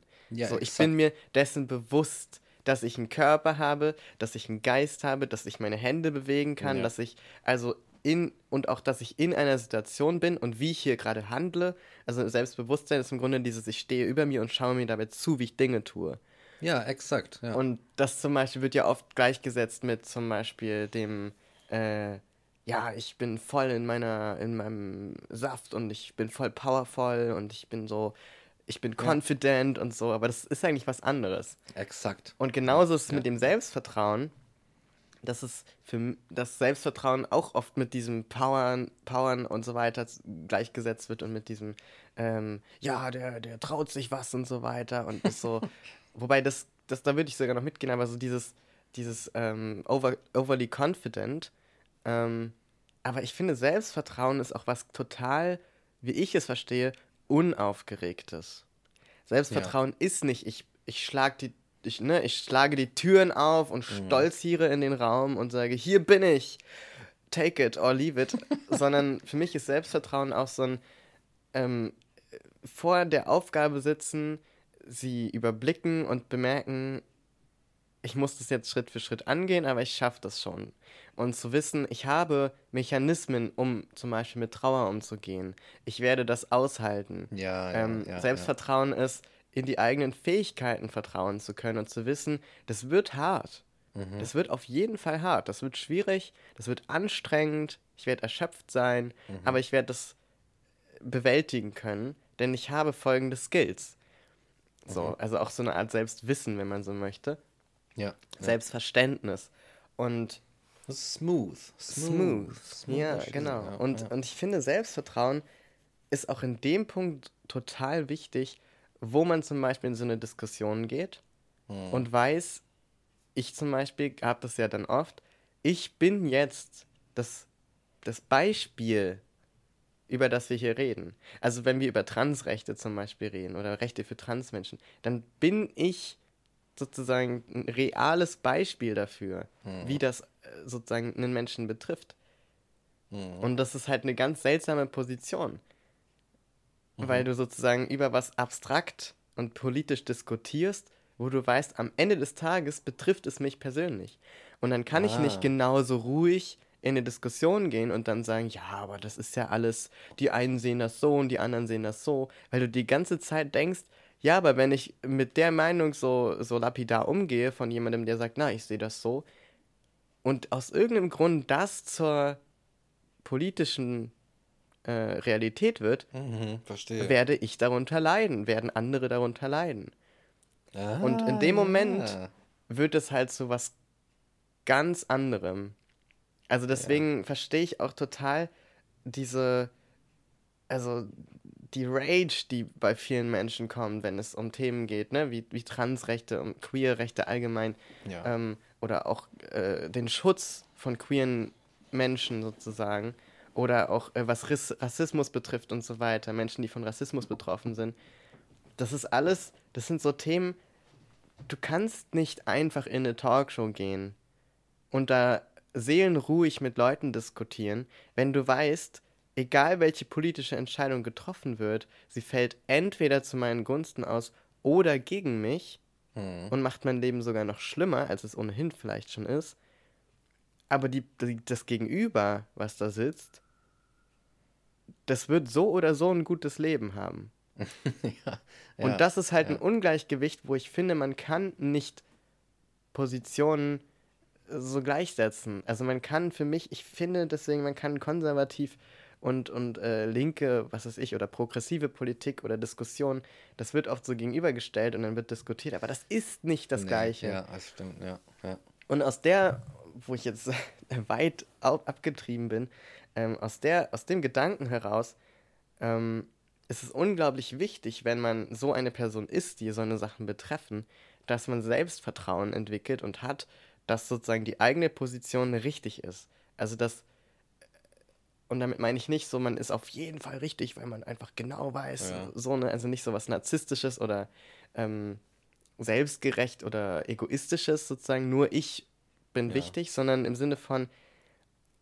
auch wenn die Gesellschaft und vor allem auch so die, weiß nicht, wir sind in ein, ein unionsregiertes Land, ne? Auch die, die Mehrheit der Politik spricht sich gegen mich aus und trotzdem weiß ich in meinem Herzen und durch meine Erfahrung, dass das nicht richtig ist. Dass ja. es menschlich nicht richtig ist. Da, da noch, ja, muss man das Vertrauen in sich haben, dass dieses Gefühl stimmt. Ja, ich denke mal, ja, ja, auf jeden Fall. Und auch bei der Transition, ne? Das ist ja auch so viel spricht dagegen. Und alle so, ja, bist du dir sicher? Und so jung schon und weiß ich nicht was. Und da wirklich dann zu wissen, nein, mein Gefühl, was, was mir immer geholfen hat, ist so zu fragen, warum sollte mich mein Körper und mein Gefühl anlügen? Warum sollte ich, also ich nehme jetzt was wahr, warum sollte mich mein Körper anlügen? Warum sollte mich mein Geist anlügen und sagen, guck mal, das ist eigentlich, das bist eigentlich du oder so siehst du aus oder sowas, ne? Warum sollte der mich anlügen? Ja, also, aber ich würde sogar so weit gehen zu sagen, generell, ähm, sogar die, die Gegenüberstellung von Lüge und Wahrheit sollte da dann nicht ausschlaggebend sein, weil es kann halt von außen auch genügend Leute, und das ist ja in der Politik so, dass Leute über Queer, Trans oder sonst oder, oder, oder, oder Ausländerhass entscheiden, die davon nicht im geringsten betroffen sind, weil sie weiß, männlich, cis, hetero äh, äh, und sehr reich sind und so weiter, die darüber entscheiden. Und deswegen, also die, die, die, die, die Antwort Wahrheit und Lüge ist in der letzten Konsequenz unentscheidbar. Und deswegen das ist der Konflikt, äh, an den ich jetzt gerade die ganze Zeit denke, äh, während du das erzählst, dass alles, was wir tun, letztendlich immer auch mit Vertrauen zu tun hat. Vertrauen in das eigene Körpergefühl, äh, Vertrauen in die eigenen Überzeugungen. Und in der Wissenschaft und in der höheren Naturwissenschaft und so weiter ist das genau das gleiche Prinzip, dass man an äh, am, am Beginn oder am Boden einer jeden Theorie, eines jeden Argumentes Annahmen stehen, die wir nicht beweisen können. Und so ist es aufgebaut. Wir gehen, wir sagen einfach, okay, lass uns mal so tun, als wäre das richtig, das richtig, das richtig. Ich, wir machen das, weil ich da so eine Ahnung habe. Aber wir sagen es einfach, dass es ist, dann ziehen wir daraus Schlussfolgerungen oder im praktischen Handel vielleicht Konsequenzen und dann gucken wir, wie es kommt. Aber am Anfang steht der Vertrauen, äh, das Vertrauen in diese Prämissen. Und du kannst nichts anderes machen im Leben. Du kannst nicht anders aktiv werden, als zu sagen, ich vertraue, ich setze etwas und vertraue darauf. Und wenn man das Leuten nimmt, zu sagen, äh, ich vertraue auf dieses Körpergefühl jetzt, ist es völlig egal, ob das richtig oder falsch ist. Es ist der Bereich der freien Entscheidung eines Menschen über seinen Körper. Und wenn ich mir ein fucking Horn auf die Stirn tätow tätow implantieren will, dann ist es völlig egal, warum ich das tun will. Und wir sind einfach, sorry, dass ich jetzt das wieder mache irgendwie, aber wir sind keine so freie Gesellschaft, wenn es Mechanismen und Strukturen gibt, die dich davon abhalten, mit deinem fucking Körper zu machen, was du willst. Das ist dann Das Einzige, wo man wirklich Einzige. sagen kann, das ist Eigentum. Ohne Scheiß. Weißt du, alles andere können wir diskutieren. Ja, aber Mann. der Körper ist dein fucking Eigentum. Ja, wir sind doch hier nicht in einer Monarchie, wo, der, wo dem König die Körper und alles gehört haben, weißt du? Irgendwie haben wir diese Strukturen nicht überwunden. Aber da irgendwie mit solchen Sachen zu kommen, äh, die, die wirklich davon herrühren, dass die Leute nicht, also Logik 1 in der Schule, äh, beziehungsweise in der Uni nicht gemacht haben, aber anders als die Philosophen natürlich, und das einfach nicht begriff, begriffen, also nicht wissen, dass das ungefähr so alles so seinen Anfang nimmt. Wissenschaft und praktisches Leben irgendwie, weil wir sind immer auch, alles, was wir tun, ist nicht nur Gefühl, ist auch Geist und das, das leitet uns und das orientiert uns. Und wenn wir da keine Freiheit haben, sondern nur Trends oder dem nacheifern, was irgendein Diggi im Bundestag sagt, ob er von der Linken kommt oder ob er von der CSU kommt, scheißegal, dann wird das nix mit, dem, mit der freien Gesellschaft. Sorry. Sorry, Leute. Und deswegen diesen September nicht wählen gehen. Es ist eh alles nur euer eigenes Vertrauen. Egal, geht nicht wählen, vertraut in euch selbst. Das ist aber auch wieder ein großer Fehler. Oh, ja, da kann man. Nein, auf jeden ja. Fall wählen gehen. Auf Ja. jeden Fall wählen gehen. Bitte, also, ja, wählen gehen, aber ich möchte jetzt keine politische Werbung machen. Aber nein, ich wollte. nein, nein. Ich glaube. Wir machen Anti-Werbung. Wählt nicht die CDU. Ja, genau, wählt nicht sagen. die AfD. Ich, so bitte, bitte, ich glaube noch mal vier Jahre Union oder AfD, also Turbo-Union, vertragen wir einfach nicht. Turbo-Union. Das ist die Turbo-Union, Wie geil ich, ist oder? das denn? oh mein Gott, ja. Es ist eine Turbo-Union. Ich meine, im, im Grunde ist die AfD, denke ich mir so, hm, es ist wie so eine, es ist wie so eine Union, die sehr, sehr wütend ist gerade, weil irgendwas passiert ist und die zu sich steht, eigentlich. Das ist die AfD. Sorry, aber ey, aber ihr habt halt echt eine Menge verkackt, so die letzten Jahre. So, muss man nicht drüber reden. Jetzt kam der Klimabericht. Müsst ihr euch jetzt echt mal, jetzt könnt jetzt schicken wir noch diesen Laschi vor, weißt du? Das kann ja alles nicht wahr sein. Ich, könnt mich, ich reg mich nur auf. Ich will Ja, mich gar nicht Wir aufregen. skippen dieses äh, politische Thema einfach direkt. Next. Next. Girl. ähm, ja, und was ganz anderes ist auch nochmal das Vertrauen in, also weil du gerade schon meintest, ne, man, dieses Vertrauen steht am Anfang von einer wissenschaftlichen Arbeit oder so Mhm. auch. Dann denke ich halt auch an diese ganz allgemeine Situation, Mhm. dass wir morgens aufstehen müssen Ja, ja. und irgendwie in den Tag starten und wir uns Grunde, im Grunde muss man sich ja vielleicht nicht vollkommen bewusst, aber ganz grundsätzlich muss man sich jeden Tag überzeugen, es macht Sinn, dieses Leben weiterzuführen. ja. Und es spricht ja vieles dagegen. Es spricht einfach unfassbar viel dagegen. Und dass wir aber trotzdem meistens aufstehen und irgendwie diesen Tag starten, ist für mich auch ein Vertrauen, wenn auch unbegründet. ja, absolut. Aber das ist ja egal. Es ist ein Vertrauen darin, dass es schon werden wird. Dass da sozusagen ein, eine Zukunft, ein Vertrauen in eine Zukunft haben wir da. Oh, das ist so wichtig. das Oder? Thema. Und ja. ich finde, und ich finde, das ist so, das unterscheidet irgendwie auch so eine, eine, zum Beispiel einen schlechten Tag von einer Depression. Dass du halt Absolut. weißt, okay, dieser scheiß Tag, du, du wachst auf und du, du weißt im Grunde schon in Sekunde eins dieses Tages, nee. Das wird's nicht. Absolut. Das wird nur scheiße. Das Ja. wird heute nur scheiße. Ja. Und dann wird's auch nur scheiße. Ja. Aber du weißt trotzdem, okay, aber wenn der Tag vorbei ist, kommt ein anderer Tag und vielleicht sieht es da schon anders aus. Und dieses Vertrauen zu haben, was einen durch diesen Scheißtag tra Oh, ja. trägt, ne? Und ich, das ist, finde ich, auch extrem wichtig und auch was sehr im Zeichen für eine gesunde Psyche, sage ich mal. Also und gesund Ja. meine ich nicht als Wertung, sondern damit kommt man irgendwie durchs Leben, Ja. sozusagen. Und wenn man das zum Beispiel gerade nicht kann, dann ist es ein Problem, weil oh ja. dann sieht man halt nur noch die Dinge, die dagegen sprechen, dass sich das irgendwie lohnt, das weiterzuführen. Absolut. Da sagst du was. Und das ist sozusagen für mich dann auch das fehlende Selbstvertrauen oder auch das fehlende Vertrauen in das Außen. Ich glaube, also Stichwort Vertrauen in die Zukunft und psychische Gesundheit. Ich glaube, dass diese beiden Dinge so sind. Also ich mache jetzt dieses Finger zusammenpress äh, Peter, ne? Mikes Also Finger umarmen sich. ja, genau, sie schmiegen sich umeinander wie ein Liebespaar. nee, also ich glaube tatsächlich, dass, ähm, und das ist es auch wieder, dass die Prämisse oder die Annahme, dass ich Vertrauen darin habe oder das Vertrauen darin als Annahme, dass es eine Zukunft für mich hat, das Leben als solches, zu tun, was ich tue, dass das einen, einen, Sinn hat, nämlich weil es zu einer Zukunft führt, eine grundlegende Voraussetzung dafür ist, dass man sich, dass man psychisch gesund ist.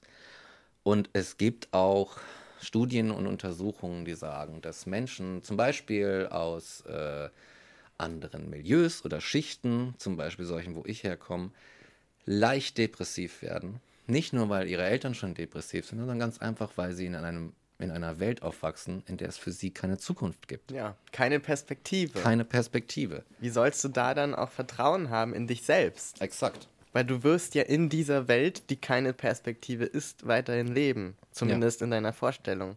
Und du kannst dir dann auch nicht vorstellen, wie eine Zukunft aussehen würde, in der du in einer anderen Welt bist. Ja, exakt. Und natürlich kommt man dann irgendwann an seine Grenzen und denkt sich, ja, aber warum soll ich jetzt nochmal 30 Jahre in der Scheiße hier wohnen? Ja, Und es macht leben. nur Sinn. Warum sollte ich? Es macht nur Sinn. Ja. Es macht nur Sinn. Also, man muss sich das einfach vergegenwärtigen. Es macht nur Sinn, vor einer Chancenlosigkeit zu kapitulieren. Weil wie blöd wäre es, wenn du genau weißt, Wasserkocher blöd. Genau, Wasserkocher. Wie blöd wärst du, wenn du genau weißt, dass die Nudeln am Metall kleben bleiben und nie wieder abgehen. Wie blöd wärst du? Also wenn du weißt, dass das keine Zukunft hat, also die Zukunft in Form eines Nudelgerichtes. Wie blöd wärst du, wenn du das, diese Nudeln da reintust? Das wäre total doof. Und so genauso ist es mit der, mit der psychischen Gesundheit. So. Ja. Ne? Du, du, es ist nur logisch, nichts zu tun, wenn es, wenn es keinen Sinn hat. Also wenn es nicht die Zukunft oder Konsequenz hat, die du willst. Ja. Deswegen, Vorsicht mit den Nudeln, sage ich dann. Ohne, ne? Voll. Aber Vertrauen in die Zukunft oder auch Selbstvertrauen ist auch zu. Also, es ist ja auch dieses Vertrauen in die Zukunft, kann man ja auch übersetzen als Hoffnung. Und Ja. also das was Ja. anderes ist Hoffnung ja nicht, ne? Das Vertrauen in es wird was anderes geben, es wird besser werden, es wird gut werden Naja, das und stimmt. es geht weiter und so Das weiter. noch nicht betrachtet. Und ähm, wenn man Selbstvertrauen hat, für mich, also ich habe das immer wieder festgestellt, ich hatte auch Phasen, in denen es mir überhaupt nicht gut ging. Und was krass ist, wenn du Selbstvertrauen hast, ist, dass du dann weißt, wie schon das Beispiel mit dem schlechten Tag, ne, aber noch ein bisschen ausgebaut, du weißt einfach, du kommst da wieder raus mit den Tools, die du hast. Aber die Tools musst du ja auch erstmal irgendwo herhaben, die musst du ja erstmal erlernen. Und ich glaube, da ist es auch extrem wichtig, dass man von anderen wiederum Vertrauen bekommen hat, dass also jemand an deine Zukunft glaubt. Also nicht nur du an deine eigene, sondern dass auch jemand von außen sagt, hey, du schaffst das schon, du hast, du hast Skills und du wirst da hinkommen.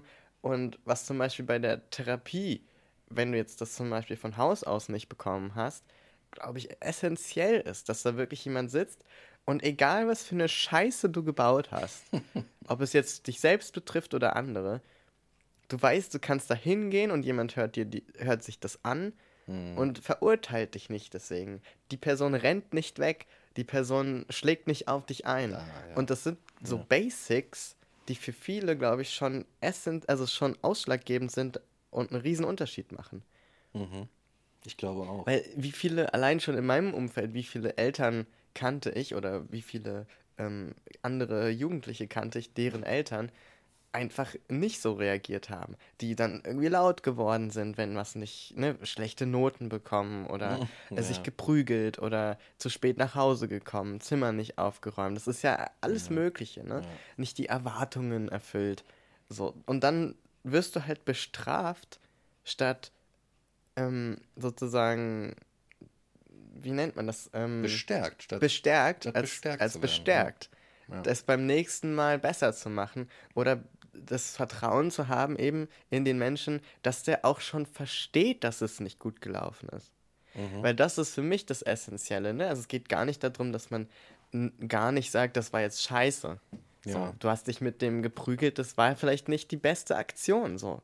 Das kann man ja auch genauso sagen. Aber deswegen, in der Regel geht ein Mensch so wie du, als du dem Kind da in den Bauch geboxt hast. Ne? Oh, ja. Das war halt scheiße von dir, aber du hast auch sofort gemerkt, wa- dass es scheiße war Sofort. und du wolltest es nicht nochmal machen. Man muss dich also gar nicht noch extra bestrafen, weil du hast dich selbst schon genug da gedanklich Ja. sozusagen reflektiert, um zu wissen, nee, nee, das mache ich auf keinen Fall nochmal. Ja, e exakt. Also Weißt die du, man- Strafe war nicht nötig. Genau, ja, die ist ja. einfach also nicht wäre, nötig. Also eine weitere externe Strafe wäre nicht nötig gewesen. Ganz Genau. kurz für die, die es nicht gehört haben, ich war auch ein Kind, als ich das Kind geschlagen habe. Also nicht, dass... Was ist ein Podcast? Oh. Gott. Mike Oh schlägt Mike kleine schlägt Kinder. Kinder.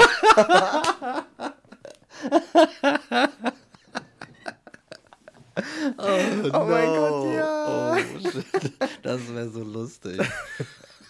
Das wäre aber auch, what a way to become famous. Weißt du, wenn so, ja, der Mike sagt öffentlich im Podcast, er schlägt Kinder. Fremde Kinder. Fremde Kinder auch noch. Und er wurde nicht dafür bestraft. Nee. Also ich hab, muss und dann sag so, ja, man muss mich dafür jetzt nicht bestrafen, weil ich hab's ja selber gelernt. das wäre so gut. Total. Ja, ähm, Und, und das Ja. ist halt, also natürlich gibt es auch Grenzen. Also wenn es jetzt irgendwie um Mord geht oder so, hilft es dem Menschen ja auch nicht mehr, wenn der Mörder dann im Nachhinein weiß, ah ja, war nicht die beste Idee. Also das, Ja. weißt du, es gibt so, es gibt so Dinge, wo man jetzt natürlich sagen muss, das ist viel komplexer und da gibt es noch Dinge, ähm, zu, zu managen, sag ich mal, mhm. ähm, im Nachgang. Aber so die meisten Dinge, die, die uns im Leben begegnen und bei denen wir Fehler machen oder, oder scheitern oder sowas, die benötigen keine Bestrafung, die benötigen eher dieses Bestärken. Absolut. Und das hat ganz viel für mich mit Vertrauen zu tun. Mhm. Dass man sozusagen auch mit der Fehlerkultur, ne, von der wir immer wieder sprechen, ja. dass man so den Menschen vertraut, ihr seid eben auch Menschen mhm. und ihr werdet jetzt eure eigenen Schlüsse daraus ziehen und hoffentlich eben, ne, da kann man vielleicht noch bestärken, in, die, in welche Richtung die dann gehen. Mhm. Ich glaube, ja, wenn wir so im Pädagogischen sind, da zeigt sich, also ne, da ja. zeigt sich tatsächlich auch wieder so dieser Trend oder dieser Style, den unsere Kultur hat, sich wieder auf die Ursachen zu konzentrieren.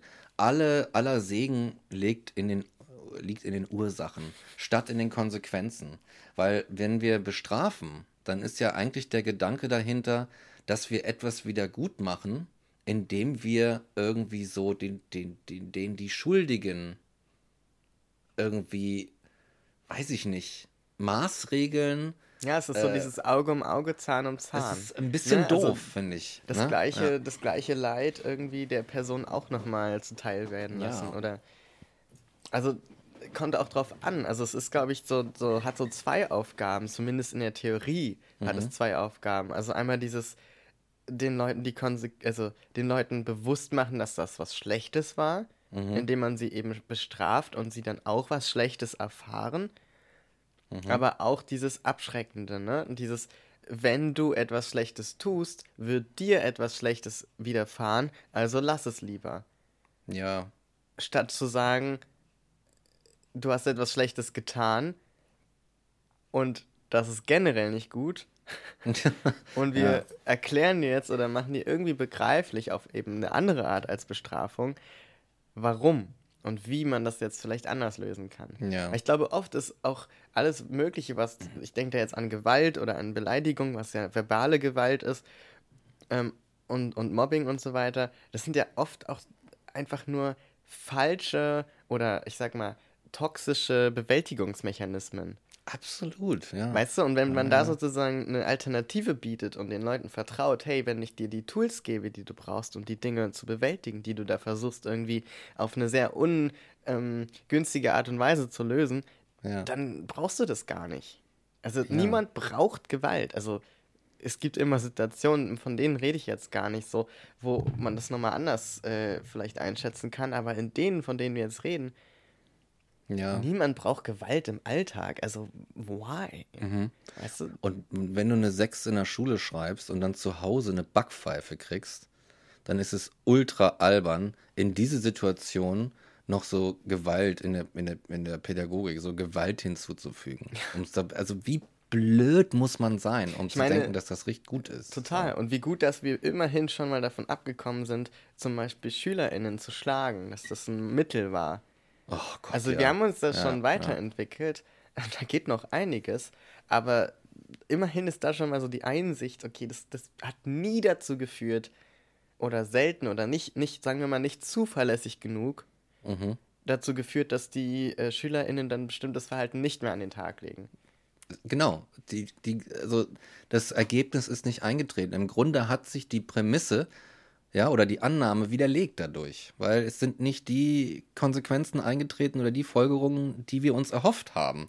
Wir sind keine coole und gewaltfreie Gesellschaft geworden, dadurch, dass wir andere, anderen Gewalt angetan haben. Ja. Es hat nicht funktioniert. Yes. So. Und äh,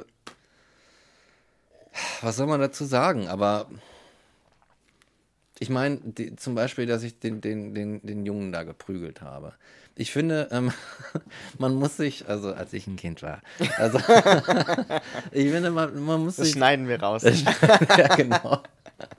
Ich finde, die Sache ist, ich, ich finde eher die Lösung besser zu sagen, ähm, ich konzentriere, wir zeigen den Leuten die Konsequenzen ihrer Handlungen. So, weil viele Leute fühlen sich mit Gewalt stark, weil sie vielleicht, weil sie sich als eine Ursache, eine Quelle der, der Stärke und der Kraft fühlen, weil sie etwas bewegen in der Welt, weil sie etwas zerstören und, so, und machen da was Gutes draus. Aber ich finde, das, das ist so ein komischer Blick auf, also so ein komischer Blick, narzisstischer Blick in den Spiegel, statt zu sagen, jetzt schau doch mal, versuch's zumindest, in die Psyche des Gegenübers, dass das erleiden muss, zu, zu stecken, äh, zu richten und zu sehen, was du da anrichtest. Mhm. So, und dann mobilisier mal wieder lieber das, das, deinen, weiß ich nicht, dein, dein, deine Empathie, deine Mitempfindung im Menschen. Um daraus zu merken, so, ja, mh, mm, das zu sehen gefällt mir nicht. Das fügt mir einen gewissen Schmerz zu. So, weil ich ein empfindsamer Mensch bin auch. Als Cis-Mann ist man das, nur weil man es abge... Weil Christus ja auch weggeprügelt, so die, die Empfindlichkeit. Mhm. Aber wenn du, wenn, wenn das gegeben ist, dann siehst du, dass die Gewalt, die du völlig sinnlos irgendeiner Person beibringst, in dir auch was auslöst, was einfach nicht angenehm ist. Und daraus kannst du lernen, so wie ich damals in der Grundschule, ähm, zu sagen, ja, nee, will ich, ich will das einfach nicht, ich will das so nicht machen. Ich will so nicht handeln im Leben. Und deswegen gehe ich jetzt nicht einfach nie, nie, wieder irgendwo hin und haue einem in die Fresse, weil ich Bock drauf habe. So, fertig aus Thema gegessen. So. Aber ich weiß nicht, umso reichhaltiger die Gewalt in einem Umfeld, desto schwieriger ist es auch, sich davon zu distanzieren. Und irgendwann musst du dich identifizieren oft. Mhm. Oder es ist halt es ist der Weg, der als einziger gangbar wirkt, dass du dich mit der Gewalt identifizierst und sie dadurch halt reproduzierst und in der Welt größer machst. Ja, weil du sonst ja auch der Verlierer dieser Situation bist. Exakt, und das will und man das nicht möchte sein. nicht, das möchte niemand sein, ja. Zu Recht auch, also genau, wer möchte, also es ist auch einfach nicht fair. Das ist nicht fair. Also es gibt keine Situation, in der Verlieren fair ist, also in so einer gesellschaftlichen, sozialen ja. Situation. Ne? Da sollte niemand, es, es, sollte keine VerliererInnen geben, einfach. Sollte es nicht geben. Genau.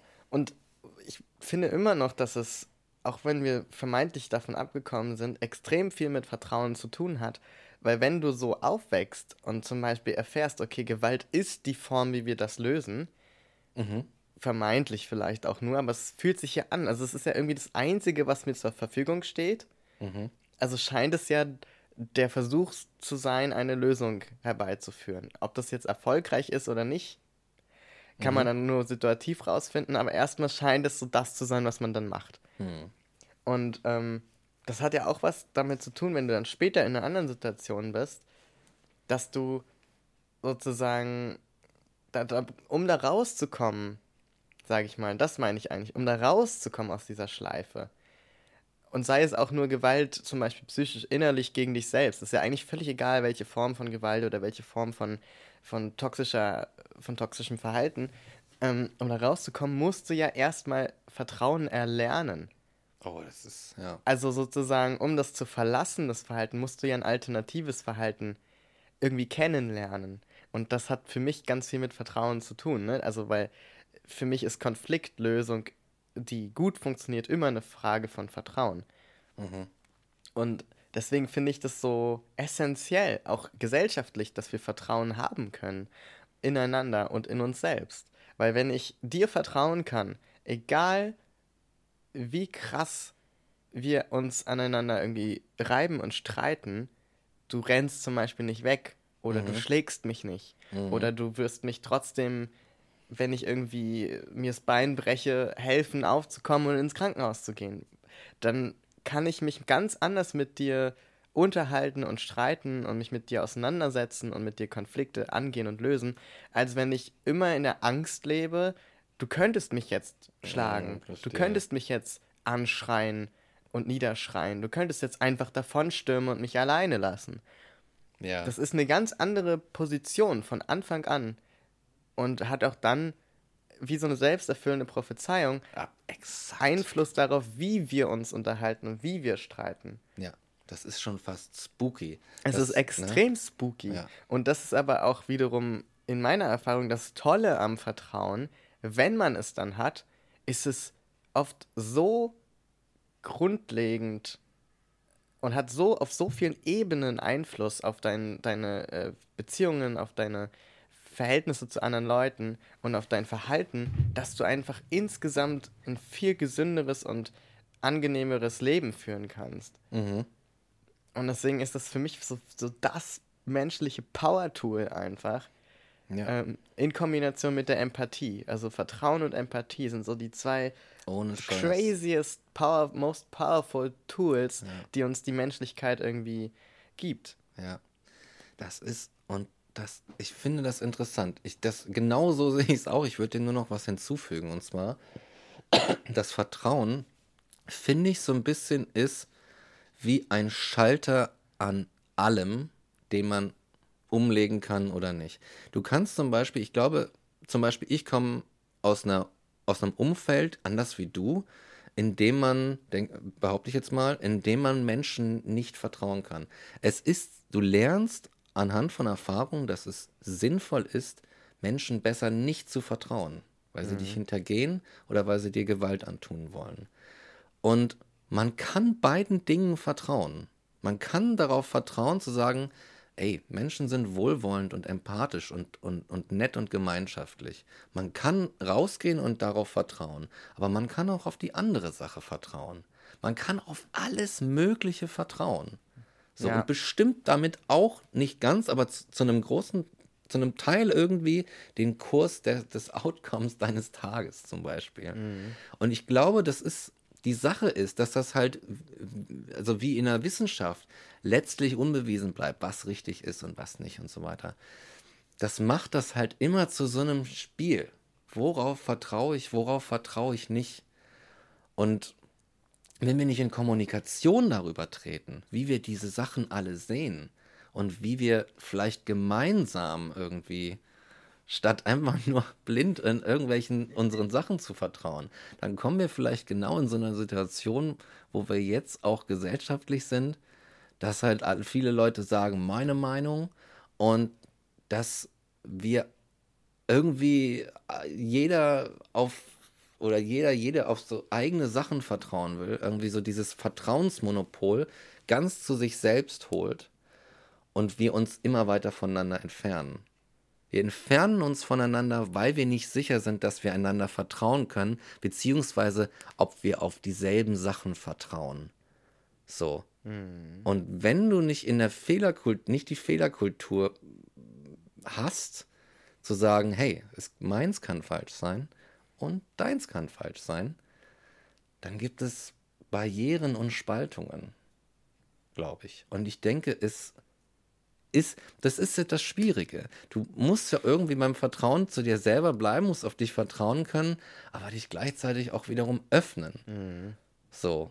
It's so fucking It's hard. So hard. Aber das, ich glaube, es ist halt so dieses, es ist ja immer so dieses Für und Wider. Und du brauchst ja dieses Pendeln hin und her, um nicht zu versteifen in deinen Ansichten, auch über dich selbst, um dich zu entwickeln. So. Wenn man das halt wenn man so in sich selbst zurückgeht und zu sicher ist mit sich selbst und zu hart vertraut und sagt so, nee, das ist felsenfest und unbewiesen, dann, dann kommt es zur Stagnation. Hm. Es ist vielleicht okay zu stagnieren, weiß ich nicht, aber ähm, ja, vielleicht müssen wir uns auch entwickeln und ich glaube, momentan stagnieren wir und gehen in unsere, alle in unsere Lager und äh, hören auf miteinander zu reden. Ja, und ich glaube, ein Knackpunkt ist auch, was du gerade schon so angerissen hast, in welchem Verhältnis steht das Selbstvertrauen zum, ich sag mal, Fremdvertrauen? Schwierig, ja. Sozusagen. Also Fremdvertrauen im Sinne von Vertrauen in andere und in die Menschheit. So. Und ähm, das spielt man im Grunde immer gegeneinander aus. Ne, ich kann mhm. entweder mich auf mich und meine Wahrnehmung und meine Meinung verlassen und da total mit mir sozusagen alleine, ja. wenn du so willst, reden und alles andere ist erstmal suspicious und irgendwie skeptisch äh, zu betrachten. Oder ich vertraue in das Außen, was ja dann auch toxisch werden kann in dem Moment, wo ich mir selbst überhaupt nicht mehr glaube und nur dem Vertrauen schenke, was andere sagen. Exakt. Also es kann sich in beide Richtungen ja, total auflösen. Um, gegenseitig auflösen. Aber ich habe auch mich im Vorhinein gefragt, so, wie definiere ich überhaupt Vertrauen? Und was hat Schwierig, und was ja. ergibt sich daraus? Und für mich ist Vertrauen im Sozialen, also im, im, freundschaftlichen oder familiären oder wie auch immer menschlichen Beziehungen, ist Vertrauen die, die, ähm, ähm, das, ja, Vertrauen ist sozusagen das, die Abwesenheit von Sorge.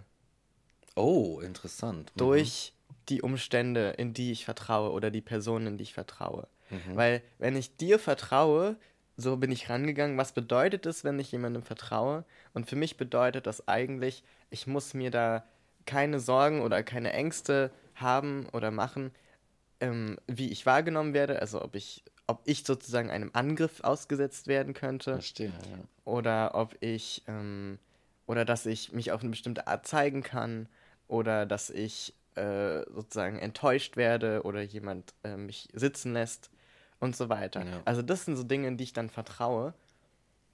Und ne, du rennst nicht ja. weg, wenn wir uns streiten und so weiter. Und das ist schon ist schon special. Ja. so, ein, so ein Vertrauen. Und ich glaube, das ist halt auch die, die Grundlage, ohne die auch vieles gar nicht geht. Also ich kann gar nicht, also ich komme dann auch an eine Grenze, wenn ich ja. kein Vertrauen habe, glaube ich. Du kannst sozusagen schon sehr gut und sehr, sehr lange leben, ohne zu vertrauen und alles mit Skepsis zu betrachten. Ja. Aber ich glaube, man kommt dann an, irgendwann an so eine Grenze, wo man merkt, bestimmte Dinge gehen nur, wenn ich, und das ist, glaube ich, der Punkt, loslasse.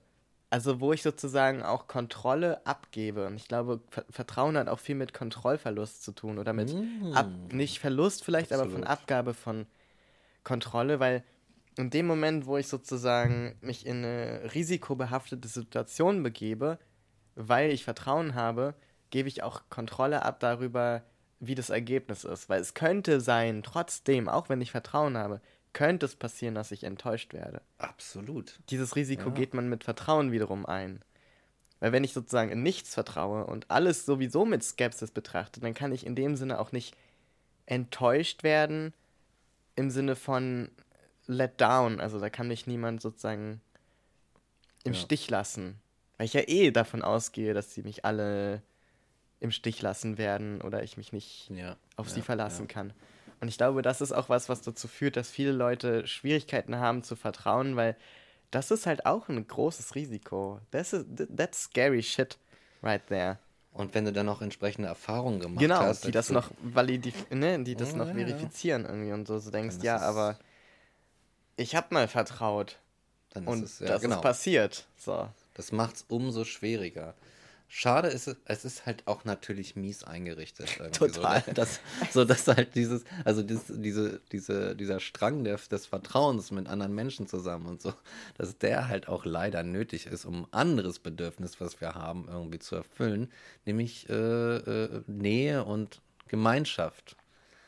Kann, also, man kann irgendwie so der, der Steppenwolf sein und so, ne? Aber das geht vielleicht gut eine Weile, aber ich glaube, dass dieses Bedürfnis wird auch da in diesem Dasein immer ein Problem sein. Das Bedürfnis nach anderen Menschen, nach äh, Gemeinschaft und auch irgendwie das Bedürfnis nach Kontrollverlust in dieser Hinsicht. Also einem sicheren, ja. einem Verlust zu sagen so, boah, ich muss nicht alles selber machen, sondern ich kann auch einen Teil der Kontrolle kann ich abgeben. Das ist auch eine Erleichterung in, in gemeinschaftlichen freundschaftlichen und so. Oh ja. Und ich kann vertrauen, weil, also du gibst in dem Moment gibst ja Menschen Macht über dich. Mhm. So, und ich kann darauf vertrauen, dass dieser andere Mensch diese Macht nicht missbraucht. Mhm. Sowas ist das irgendwie auch. Ja. Und wenn du, und es, vielleicht ist das auch so deswegen so verzahnt mit unserer Kindheit, weil in unserer Kindheit haben unsere Eltern fucking Macht über uns. Und zwar alle Macht. Und wenn sie mit der nicht umgehen können und dumm wie Dosenbrot sind, wenn man im Norden so schön sagt, dann, ähm, dann hast du es halt einfach so erfahren und es ist im Grunde verkackt und das Leben wird schwieriger, weil du alles selber tragen musst und so weiter und so fort. Ja, genau. Das ist furchtbar. Das ist tragisch. Und äh, ja, also ja. In, einem, in einem perfekten, also für mich perfekten äh, Freundschaftssystem oder Netzwerk kannst du halt auch einfach komplett lost sein. Ja. Und du weißt, wenn es wirklich hart auf hart kommt, kümmert sich jede Person um mich rum um eine Sache und übernimmt Dinge, die mir dann helfen, da wieder rauszukommen. Mhm. Also ich hätte dann jemanden, wo ich weiß, die Person bringt mir Essen oder kocht mir was. Ich hätte jemanden, der sich darum kümmert, dass irgendwie meine Wohnung bezahlt wird. Ob das jetzt Eltern sind oder Freunde oder Freundinnen oder Ja. nur eine einzige Person oder vielleicht auch KollegInnen, die man, mit denen man sich. Das ist eigentlich egal. Aber einfach so dieses Konzept von, da kümmern sich dann Leute und ich muss es nicht alles alleine machen, wenn ich es gerade nicht kann. Ich glaube, das ist so ein, das wäre die ideale Situation, was Ja. Vertrauen angeht in, in Ja. das Umfeld. Dass du sozusagen, und das führt auch dazu, wo, da habe ich gerade dran gedacht, als du meintest, ne, ich muss mich nicht um alles kümmern. Mhm. Dieses Abgeben von Kontrolle, es ist ja auch extrem entspannend. Absolut. Also es geht nicht mal nur darum, wenn es mir schlecht geht und ich gar nicht kann, sondern auch wenn ich mal nicht will. Ja. Wenn ich einfach mal keine, keinen Bock habe und mal eine Auszeit brauche von allem, dann weiß ich, ich kann einfach darin auch vertrauen, dass es danach auch normal weitergeht und dass Ja. Leute da sind und nicht weglaufen und, und Ja. so weiter. Und da auch einfach Aufgaben übernommen werden und so weiter. Mhm. Also auch bei der Arbeit zum Beispiel. Ja. Ich muss da nicht die ganze Zeit anwesend sein, das läuft trotzdem. Und dennoch wird man sich auch freuen, wenn ich wieder da bin und ich werde dann wieder Aufgaben übernehmen können. Ja. Ja. Und ich glaube, da ist auch so ein großes Ungleichgewicht, wie gesellschaftlich Vertrauen verteilt ist.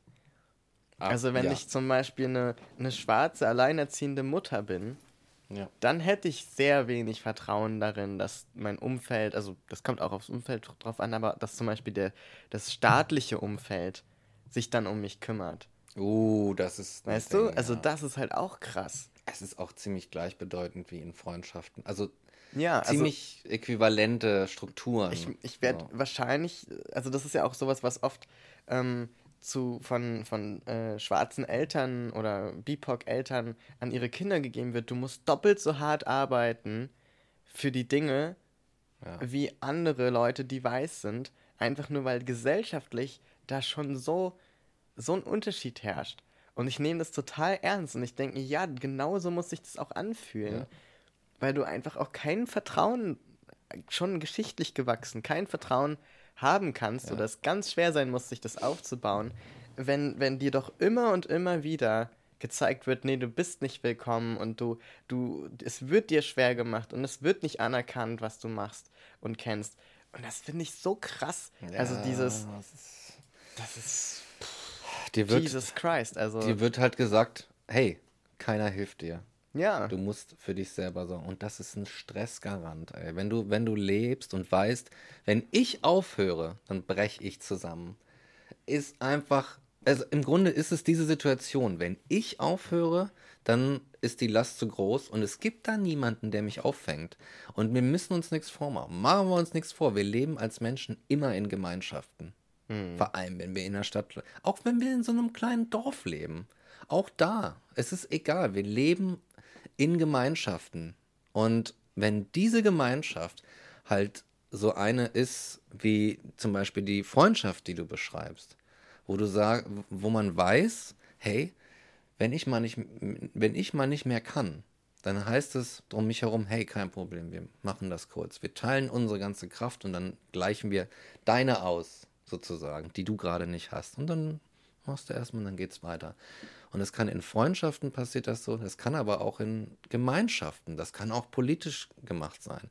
Bei uns ist es jetzt so halb mit Hartz IV oder so, ne? Aber das sind alles solche Mechanismen. Und ich glaube, wenn du immer mehr Druck nach unten machst und ne, Leuten sagst, so, hey, wenn du dich nicht anstrengst in diesem System, wo du kaum Chancen auch eingeräumt kriegst, dann gehst du halt einfach kaputt und es ist uns scheißegal. Da muss man sich nicht wundern, wenn diese Leute psychologisch darauf reagieren und sagen, fickt euch, auch fick dich Deutschland, fick dich alles, alles andere, mir reicht's, ich kann nicht mehr, ich weiß selber nicht, was das ist, ich werde jetzt auch gewalttätig, ich laufe amok oder ich verprügel Leute am Kotti, irgend sowas. Man muss sich nicht darüber wundern, wenn man als Gemeinschaft, zu denen diese Leute gehören, ob sie, ob sie einen deutschen Pass haben oder nicht, die sind hier, die sind mit uns hier und die sind Teil unserer Gemeinschaft, ob wir das wollen oder nicht. Und wenn man die so behandelt, dann muss man sich nicht über die Konsequenzen wundern. Da sind wir wieder bei Ursachen und Konsequenzen. Dann muss man sich nicht wundern, dann ist das halt einfach so. Und entweder, entweder du hast, entweder du hast den Anstand, du hast den Anstand, das zu akzeptieren als ein privilegierter Mensch, zu sagen so, oh ja, Okay, jetzt bin ich gefragt. Ich habe damit, ich habe das quasi auch verursacht. So, und wenn du den nicht hast, dann bist du einfach eine Kackbratze. Ganz einfach. Und dann solltest du nicht in ein politisches Amt gewählt werden. Sorry. So. It is true. It is, it is, ich, ne? It is. Ich bin deswegen auch immer, immer, also ich meine, ich bin jetzt keine Person, die in dem Bereich arbeitet, aber aus meiner Überzeugung und der Erfahrung, die ich aus dem persönlichen kleinen Leben habe, denke ich immer, es kann, es wird niemals dazu führen, dass man bestraft oder dass man im Nachhinein justiert und abschrecken möchte, um bestimmte Dinge zu verhindern, sondern es wird immer nur funktionieren, wenn man die Ausgangssituation verbessert, Hm. Ja. die dazu geführt hat. Also es ist schon auch sehr auf die Ursache geguckt, aber nicht im Sinne von, das ist schuld daran, sondern wie kann man denn vielleicht dafür sorgen, dass es gar nicht dazu kommt? Ja. Man kann sich ja, man, man soll die ja nie, bloß nicht ausschließen. Nee, nee, Aber genau. man kann sich halt darauf versteifen. Das auch, stimmt, so, ja. ne? ja. Und dann denke ich mir so, ja, dann, ähm, und vor allem, das finde ich auch krass, also wenn die meisten Leute, wenn du die, die irgendwas gemacht haben, Scheiße gebaut haben, viele kannst du fragen, warum hast du das getan? Und die geben dir ziemlich präzise Antworten. Ah, ja, ja, ja, ja, ja. Also ziemlich präzise Antworten und, und gar nicht so, so ausgeschönt oder irgendwas, sondern man muss eigentlich nur hinhören. Natürlich auch nicht alle, aber oft, oft kriegt man das schon mit. Und dann denke ich mir so, ja, also, wenn du das jetzt so sagst, weißt du? Und da, da irgendwie ranzugehen und da was zu lernen, ich glaube, das ist ganz wichtig. Ja, Mann, ich habe auch gestern, äh, ganz kurzer Exkurs vielleicht dazu, passt aber, ich habe eine Doku gesehen über Neukölln. Und dachte, jetzt kommt die Doku über Meerschweinchen. Nein, die habe ich auch gesehen vorgestern. Die war sehr gut. ähm, aber in dieser, in dieser Doku, da war halt ein Neuköllner und ähm, der war mal kriminell gewesen und hat dann irgendwie so ein bisschen den Absprung geschafft. Und da war dann mal irgendwie in so einem Zentrum, was es in Neukölln gibt, so ein Kommunalpolitiker, glaube ich, so ein, so ein Diggi, irgendwie da bei denen, bei Leuten, die da sind. Und dann haben die so über Kriminalität gesprochen und der hat das, und es war so, ja, okay, bist jetzt hier nicht der, der auf dem wissenschaftlichen Podium steht und das mit schönen Worten erklärt, aber Diggi, du hast genau verstanden, was los ist. Weißt du? So einer, den man, den man nicht ausreden lässt, der jedes CH mit einem SCH ausspricht, wo man schon, wo die viele schon sagen, so irgendwie in, weiß ich nicht, Wannsee, will jetzt keinen beleidigen, so, aber so, oh, das ist aber, nee, damit die nicht. Weißt du, sich so von distanzieren und schon die, solche Menschen als diese Leute betrachten. Aber der hat kapiert, in was für einer Umgebung er ist. Der hat gesagt, ähm, ja, du bist jung und du kannst nicht viel machen mit deinem Leben. Und um dich herum siehst du halt, der eine hat Erfolg mit Drogen verkaufen, der andere dreht ein kriminelles Ding und der hat, der macht da und da Gewalt und du kannst dir halt irgendwas aussuchen. Und so hat er das gesagt. Und dann hat er, hat er später gesagt, so ja, ich habe jetzt hier so ein paar coole, coole Brüder, meine Brüder gefunden hier so im Kiez, aber mein, mein Ziel ist es, dass meine Kinder später mal in einer Umgebung aufwachsen dürfen, in der es keine Gewalt gibt, weil ich ganz genau weiß, dass dadurch wieder Gewalt entsteht. Ja. Oder kein, also Kriminalität und Gewalt, hat er gesagt. Weil er ganz genau weiß, dass sie dann in diese Richtung gehen. Ja, und Also er ist weiß so, das. Das ist so, So, ne? krass. Auch dieses, weil er das gerade so, wie du es wiedergegeben hast, beschrieben hat mit diesen verschiedenen Optionen, Ja. die es da gibt. Deswegen ist diese Repräsentation so unfassbar wichtig und die Vorbilder, die, die es braucht, von in je, also dass du sozusagen immer Leute hast, die die so aussehen wie du, die so sprechen wie du, die deine Geschichte teilen auf irgendeine Art und Weise, dass du die irgendwo siehst und die geilen Scheiß machen. Mhm. Und halt nicht nur. Also, das Ja. ist ja auch im, in, also jetzt hast du vielleicht, wenn du jetzt in Neukölln bist, hast du vielleicht ein Umfeld, in dem das so zu sehen ist. Und dann hast du aber auch noch irgendwelche Serien, in denen zum Beispiel Leute, die aus Neukölln sein könnten, nur die Kriminellen spielen. Ja, exakt. So. Und dann so ist doch klar, dass das, also das wird dir ja von allen Seiten eingetrichtert. Das ist der Weg, den es für dich gibt. Und du kannst Exakt. den gehen. Das, wo wir wieder bei der Perspektivlosigkeit sind. Da ne? sind wir wieder. Exakt. Wo sich der Kreis schließt. Ja, schließt und, es und sich. das ist so krass, weil man, also da merke ich das immer wieder, ähm, dass es so wichtig ist, dass es da einfach Perspektiven gibt. Und dass du, ja, dass du halt auch so, ne, dass du, das, das führt auch für mich immer wieder zum Selbstvertrauen zurück, dass du halt weißt, okay, da ist eine Zukunft für mich und, und das ist quasi wie so ein Poster an der Wand. Das ist meine Zukunft und ich bin da vielleicht noch nicht, aber ich weiß, wenn ich das will und wenn ich dran arbeite, das ist ein bisschen Christian Lindner-Style, aber dann Ja. kann ich zumindest in diese Richtung gehen. Vielleicht erreiche ich es nicht zu 100 Prozent, aber ich kann mich zumindest dran ausrichten Ja. und habe da irgendwie eine Hoffnung und habe da irgendwie ein Vertrauen in, in, in alles. In Ja. alles. Ein In Vertrauen in alles. Vertrauen So. mit alles. Einmal mit alles. mit alles bitte. Bitte mit Schaf. So. Bitte kein Schaf. Ja, kein Stab. Ich habe das so internalisiert, diese Redeweise. Und das ist für mich ganz normal, das Ich auch, auch, so zu sagen. ja. Egal, ob das Schaf. grammatikalisch irgendwie Ja, dubios. mit alles. So. Ja, aber diese, diese, diese Position, die zum Beispiel er in der, in der Doku hatte, ist halt auch eine wirklich, wo du so guckst, ähm, ja, wie, wie sinnvoll ist es darauf zu vertrauen, dass ich mit meiner Herkunft eine Zukunft habe Mhm. in diesen und jenen Bereichen? So, wie wahrscheinlich ist. Ich glaube, da wird mit Wahrscheinlichkeiten Oh ja. gearbeitet. Und wenn du nur weiße, also so cis-weiß-Brote siehst einfach und selber nicht dazugehörst und einfach merkst, dass sie irgendwie anders sind und auch woanders herkommen, andere Dinge erlebt haben und irgendwie gar keine so Leute sind, ne, mit denen ich mich irgendwie so identifizieren will und auch die irgendwie gar nicht miteinander kooperieren und gar nicht so richtig reden. Voll. So. Und du auch dann im, im weiteren Lebensprozess merkst, wie du, wie du abgekanzelt wirst, wie du da eine Barriere spürst und merkst so, hm, da werde ich nicht angenommen, da werde ich irgendwie komisch angeguckt und beleidigt oder, oder sowas. Dann merkst du, hey, ich brauche kein Vertrauen darauf zu haben, dass ich einen Platz in allen Bereichen dieser Gesellschaft habe. Ist dumm. Ich habe kein Vertrauen darauf. So.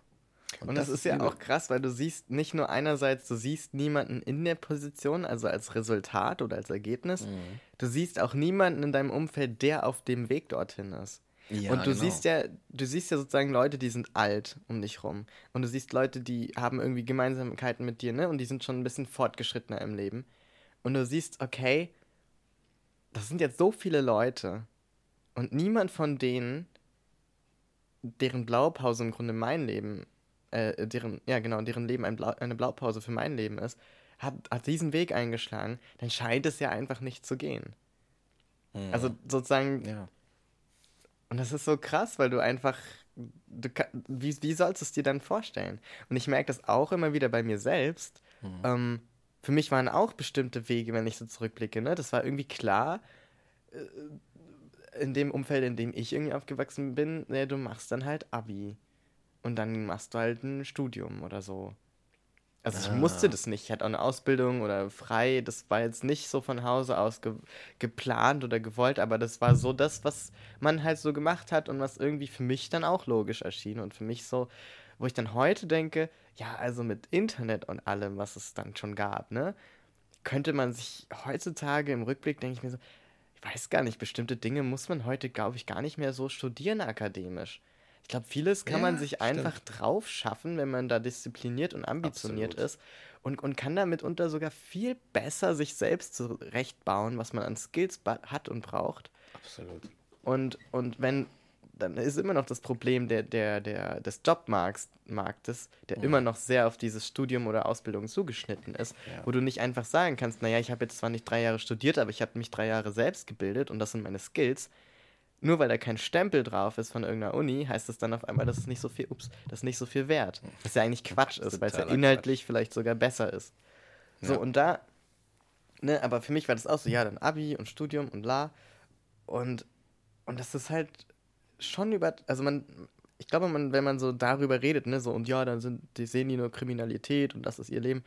Es ist nicht so, dass das sozusagen nur in den Leben der anderen Perspektiven gibt, die, die einem entsprechen, sondern das kennen weiße Leute sozusagen zum Beispiel auch oder privilegierte Leute auch. Sie sehen es nur nicht so. Ja. Die sehen ja. nicht, dass das, das sind deine Möglichkeiten und aus denen hast du eine gewählt, sondern die sehen, ja, mir steht alles offen. Aber ist es wirklich so? Ich glaube, jeder ja. hat so wie so drei Bubbles, die da so stehen und das, du kannst choose one. Ich so. Glaub, ja, stimmt. Ja. Wie, wie in so einem Game, ja. Welch, welche Aufgabe machst du jetzt? Ja. So. Und ich glaube, das vergessen wir immer wieder, dass wir alle immer wieder in, in Positionen kommen, in denen wir nicht bemerken, wie eingeschränkt unsere Auswahl zu sein scheint. Oh ja, das stimmt. Oh, das ist, das ist eine miese Position. Mies, oder? Und ich glaube. Und man guckt dann auf ja. andere und, und von ja. außen versteht man ja viel leichter. Guck mal, der hat, der hat Möglichkeit A, B, C.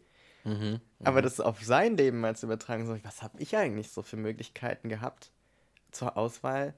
Wie viele waren das? Was waren meine, was waren meine Entscheidung letztlich davon? Ja. Und dann merkt man so, ja, krass. Ich habe ja da auch ganz schön vorgegebene Sachen und auch ja. wenn es keine Realitäten sind, ne? Man kann, natürlich kann jede Person alles machen, theoretisch. Theoretisch. Auch wenn sie keine Vorbilder hat, die das machen. Irgendwie ist ja immer die erste Person. Aber ja. die, ne, aber so ganz, ganz plain und sozial betrachtet gibt es da schon Einschränkungen. Ja, auf jeden Fall. Es gibt ja dieses, so, du kannst alles erreichen. Ich bin, ja. ich habe da ein bisschen, ne, diese, du kannst alles erreichen, wenn du nur an dich glaubst. Ja, ja, ja, mhm. ist meine Antwort darauf, weil ja. ähm, ich glaube, ähm, deine Fähigkeit, auf deine Fähigkeiten zu vertrauen, wird immer schwieriger, umso weniger Menschen das in deiner Umgebung jemals in deinem Leben auch getan haben, mhm. gerade in der Kindheit, umso schwieriger ist, umso größer ist die Hürde zu sagen, weißt du was, ich vertraue jetzt tatsächlich, dass ich das schaffen kann. Mhm. Es ist immer schwieriger. Total. So. Und deswegen ist es eigentlich nur dieses, jeder kann es aus sich selbst heraus schaffen. Eh, I don't know. Wir sind Menschen, wir müssen uns, wir müssen einander helfen. Und so. Wir müssen miteinander Sachen machen. Wir müssen uns, wir müssen uns gegenseitig stützen, um, um dahin zu kommen. wenn man die, der heißgeliebte Biologismus, also das so, legt man ein Kind irgendwie zwei Wochen in die Ecke und ignoriert es, dann ist es halt tot, so ein kleines. Ganz einfaches Ding. So, ne? Ja, ey, du kannst alles tun. ja, genau. Du kannst alles erreichen. Du, du, du, du erzählst dem Kind einfach nur so, hey, du kannst alles erreichen. Und dann guckst mhm. du. Und das mhm. ist einfach, das ist, wir müssen einander helfen, wir müssen einander stützen. Wir müssen eine solche Gemeinschaft sein, in der man einfach sagen kann, ja, ich kann darauf vertrauen, dass äh, um mich herum mir keiner Hürden in den Weg legt. Mhm. Und wenn er nicht damit oder sie nicht damit einverstanden ist, was ich will oder was ich tue, dann einfach umdreht, geht und mir nicht weiter im Wege steht. Ja. Fertig aus. Aber wir haben diese diese Gesellschaft nicht. Ja. Wir stehen uns alle im Weg oder wir hacken alle aufeinander ein. So. Mhm. Und das war's. und dann kommt Bundestagswahl. Es ist voll krass, das ist mir auch gar nicht so bewusst gewesen, aber als du gerade das aufgemacht hast von diesen, ne, von diesen Möglichkeiten, die man so hat oder die die Person ja. dann hat, und ich dann gefragt habe, mich selbst, welche waren eigentlich meine, drei Bubbles oder was auch immer, die, wo man so draufklicken kann, ja. das, das oder das. Ich habe dann auch gemerkt, es ist so, mir ist jetzt erst bewusst geworden, wie oft ich in meinem Leben gedacht habe, nee, das machen Leute wie ich nicht. Ah ja? Das kann, das können Leute wie ich gar nicht. Ich bin dafür nicht gemacht. Ne, dieser Verstehe. Gedanke. Ich bin dafür nicht der Typ. Ich bin dafür nicht gemacht. Das ist nicht meine Stärke. Das ist nicht mein Talent. Das ist nicht und so weiter. Und ich finde, das hat auch ganz viel damit zu tun. Und ich, ich habe das früher viel mehr gedacht und ich komme jetzt langsam, ich bin dann längst nicht durch, aber ich komme langsam an den Punkt, wo ich wirklich auch, ich sag mal, intrinsisch fühle, nee, ich kann das schon machen. Es wird halt vielleicht härter für mich als für andere.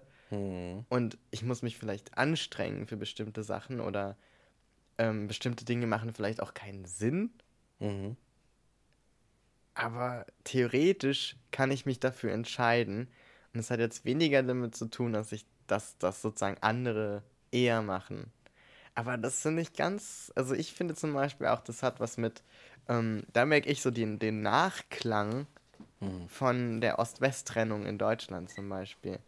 Die, die, gibt es noch, ja. Genau, also vor allem so, was von den Eltern dann weitergegeben wird. Also gar nicht mal diese Einteilung, sondern das sind, sind für mich so feine, feine Unterschiede auch in dem Selbstwert und im Selbstvertrauen. Und, und da finde ich zum Beispiel, was so Unternehmerisches angeht, mhm. ich immer das Gefühl gehabt, okay, wenn Leute so, wenn ich mit Leuten gesprochen habe aus dem Westen, aus dem Westen, TM, weißt du? ja, nee, aber so die westlich sozialisiert sind, sag ich mal, dann mhm. habe ich schon manchmal so gedacht, krass, ich habe noch nie, ich habe noch nie darüber nachgedacht, was zu gründen, zum Beispiel. Und für mich ist das was typisch westlich sozialisiertes. Diese, diese Idee davon, man kann einfach was gründen. Leu also mhm. Unternehmen sind dadurch entstanden, dass Leute entschieden haben, etwas ja, zu gründen. Ne? Crazy ist das? Für mich ist das crazy stuff gewesen am Anfang. Ja. Bis ich dann mal Leute kennengelernt habe, für die, wo das auf einmal so ganz real und, und, so, und so nicht mehr so eine hohe Hemmschwelle irgendwie hatte. Ja, weißt du, wo ja. ich so gemerkt habe, ja, eigentlich gibt es da viele Hilfen und eigentlich gibt's da, muss man nur wissen, wie und was und wo. Aber erstmal dachte ich so, nee, das macht, also gründen, das, das, dafür braucht man, dafür muss, muss man doch schon erben und Millionär sein und so ja. quasi anfangen. Oder man hat schon, äh, man hat irgendwie 50 Jahre in einem Unternehmen gearbeitet und dann hat man das Knowledge und das Wissen und das Geld, um es dann selber zu gründen. Und ja, ja, dann dachte ich immer so, aber wer sind denn diese ganzen Leute, die Startups gründen? Einfach so. Ja. Junge Leute, die Startups, irgendwelche Instagram-Werbung, wo irgendwelche Leute, die so alt sind wie ich, mir Produkte anpreisen, die sie gemacht haben. Ich denke, what? Ja, es ist crazy. Und das ne? ist für mich so ein Paradebeispiel für was, was nicht in, mein, in meinem Menü quasi war. So Gründen. Ich verstehe. Weißt ja, du? Ja, und wo ja. ich das dann gemerkt habe, so, ja, nee, was, Gründen? Das machen Leute in meinem Alter oder generell? Wir haben alle nicht das gleiche Menü, wenn wir das Leben auf, wenn wir auf die Lebens-App genau. klicken. ja, ist nicht das gleiche Menü. Es ist nicht das gleiche Menü. Und ich, und jetzt stell dir mal mein Gesicht vor, als ich, der sich irgendwie aus dem, aus der Asche da hochgearbeitet hat in die höheren Bildungsgefilde, ja. als ich dann da Leute traf, die sagten, ach, eigentlich hätte ich gern was mit Holz gemacht. Zum Beispiel. Mhm. Weißt du, da gab es nämlich auch solche Leute. Ja, also wenn ich ehrlich bin, wäre ich gerne irgendwie Tischlerin geworden, zum Beispiel. Mhm sowas, ne? Und was, und bis, bis mir dann klar wurde, hm, das ist gar nicht so leicht. So, weil ich hatte dann auch nach Jahren, hatte ich zum Beispiel, brauchte ich mal wieder einen Job und habe irgendwie einen Tag Probe gearbeitet in einem Landschaft, Landschaftsbauunternehmen, äh, die so Bäume gefällt haben und sowas, ne? Und kam dann halt in so ein, so ein Milieu zurück, wo ich eigentlich hergekommen bin und merkte so, ah ja, ja, kann ich mit umgehen. Und dann, wenn du dann merkst, da kommen Leute aus, aus, aus guten Häusern, wo es, wo es irgendwie noch Kultur gegeben hat, zu Hause und wo man ins mhm. Theater gegangen ist, die dann in diese Welt sollen, weil sie eigentlich nichts anderes wollen, als irgendwie Tür, einen Tisch bauen oder sowas, mhm. die es da schwierig haben, überhaupt da anzukommen.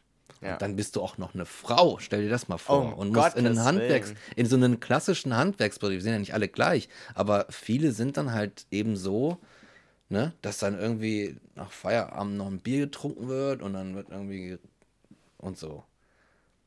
Wir haben, wir sind keine offene Gesellschaft. Wir können nicht alles das machen, was wir wollen. Auch nicht, wenn wir oben anfangen. Alter. Ja, ja, das ist genau. So crazy genau, shit. ja. Ja, Mann.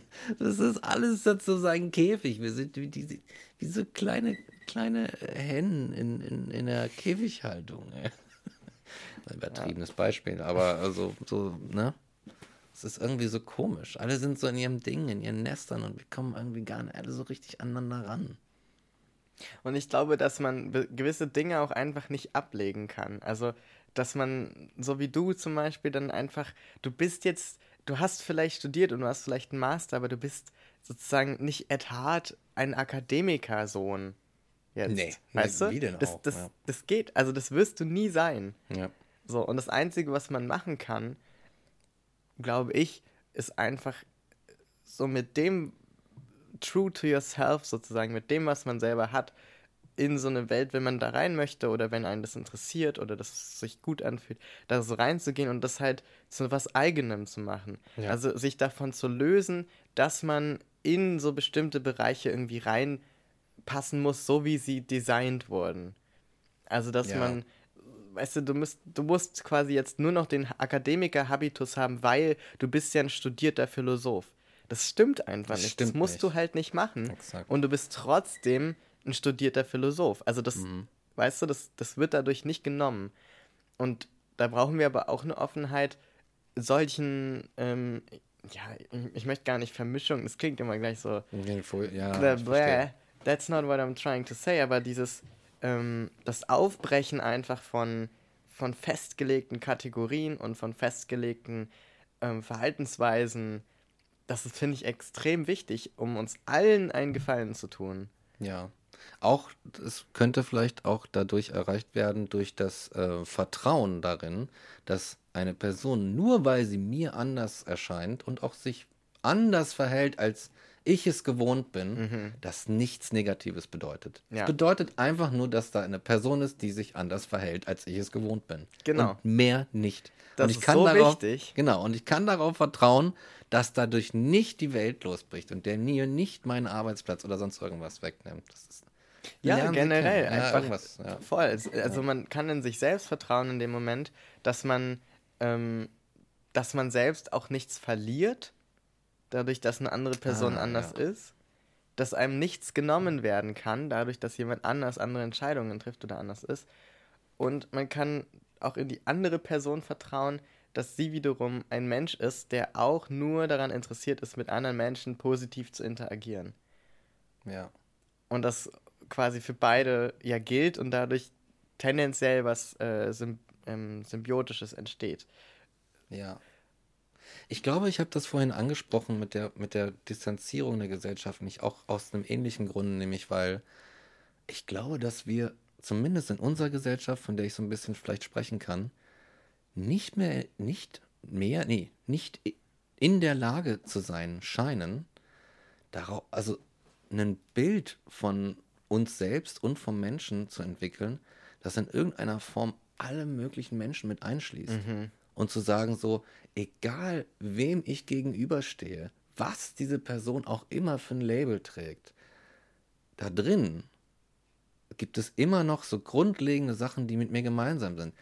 Ängste zum Beispiel, der, das Bedürfnis, ernst genommen zu werden. So. Und wenn du die, weißt du, dass vielleicht auch viele diese Sachen gar nicht bei sich selbst gelernt haben, weil sie nicht die Chance dazu hatten. Aber wir haben es nicht geschafft, da hinzukommen. Das Mhm. ist einfach die Grundbasis zu sagen, so, naja, was soll schon schiefgehen, wenn ich der Person vertraue? Im Grunde will ich, das, will die doch das Gleiche wie ich. Mhm. Das ist nicht gegeben. Und das haben auch 16 Jahre CDU nicht hingekriegt.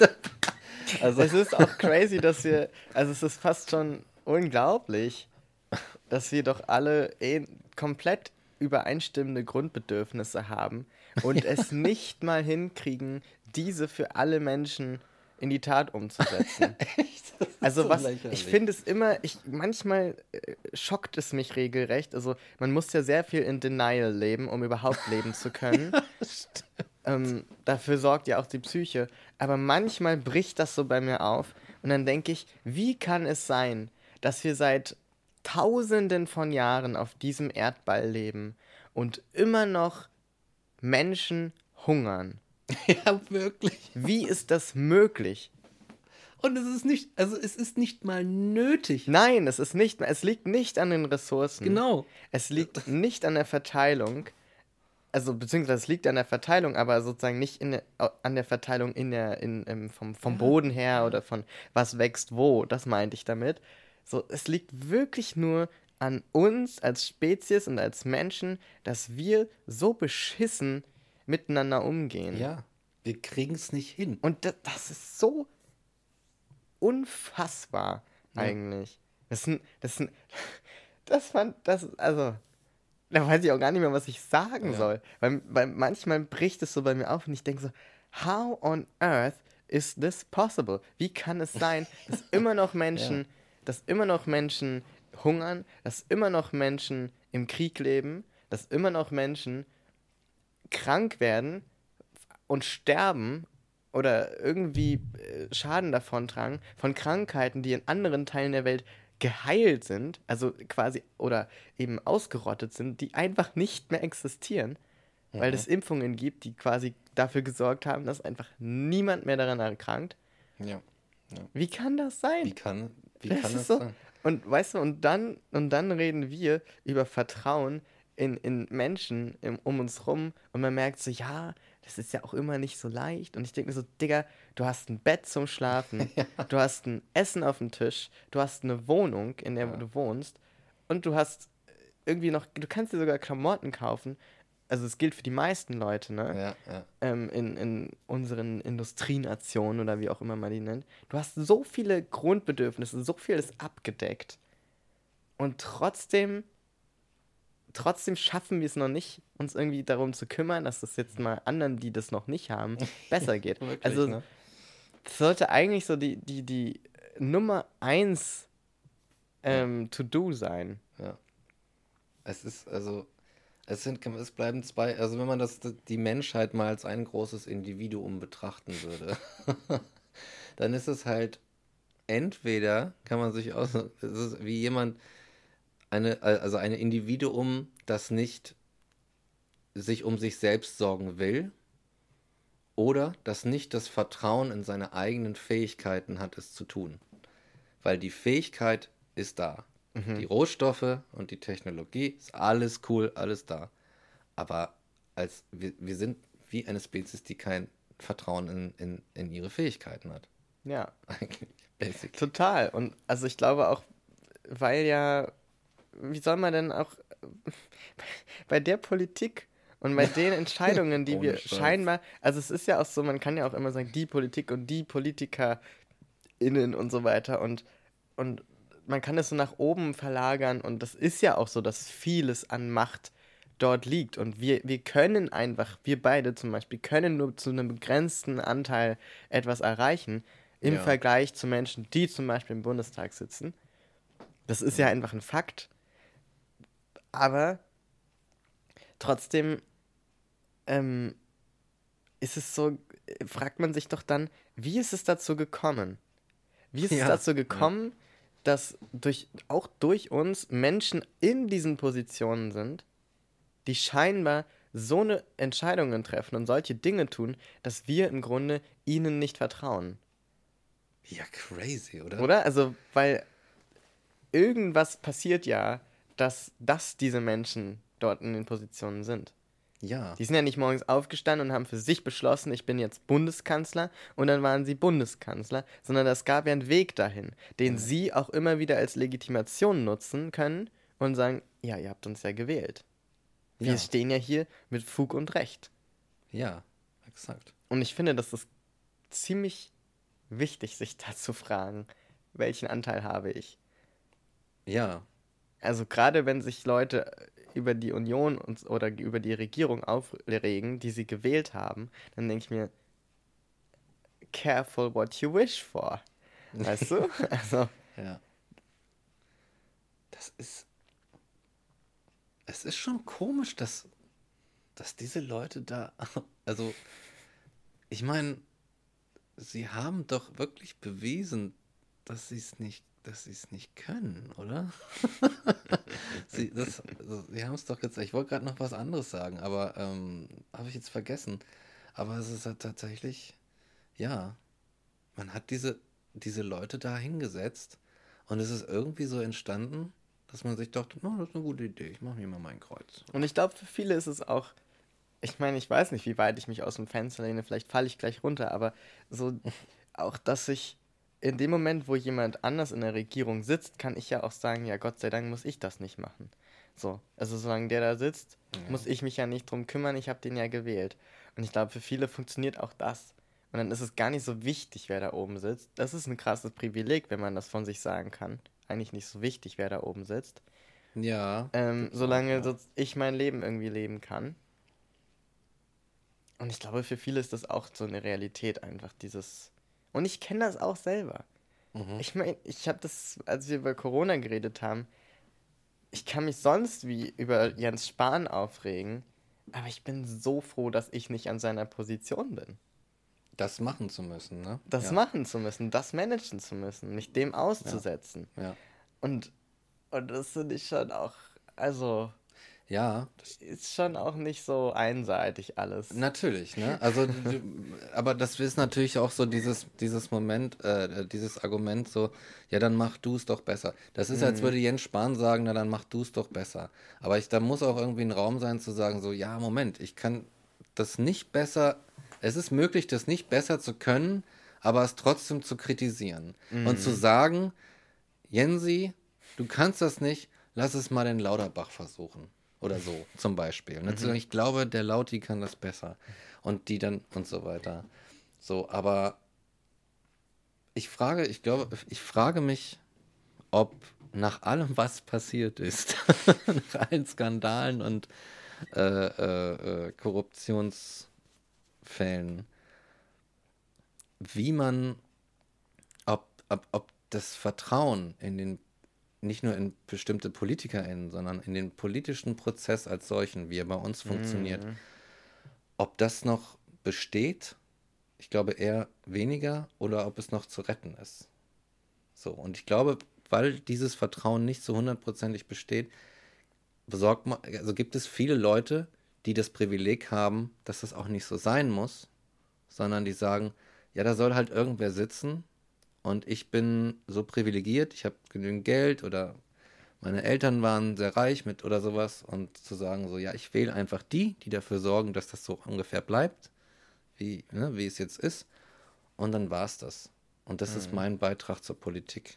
Ja, und ich glaube nämlich auch, weil da das Selbstvertrauen fehlt in den eigenen Wirkungsgrad. Also man hat ja nicht das Gefühl, ich kann was erreichen, ich kann politisch was bewegen. Das ist auch so das Ja. System, das es so suggeriert.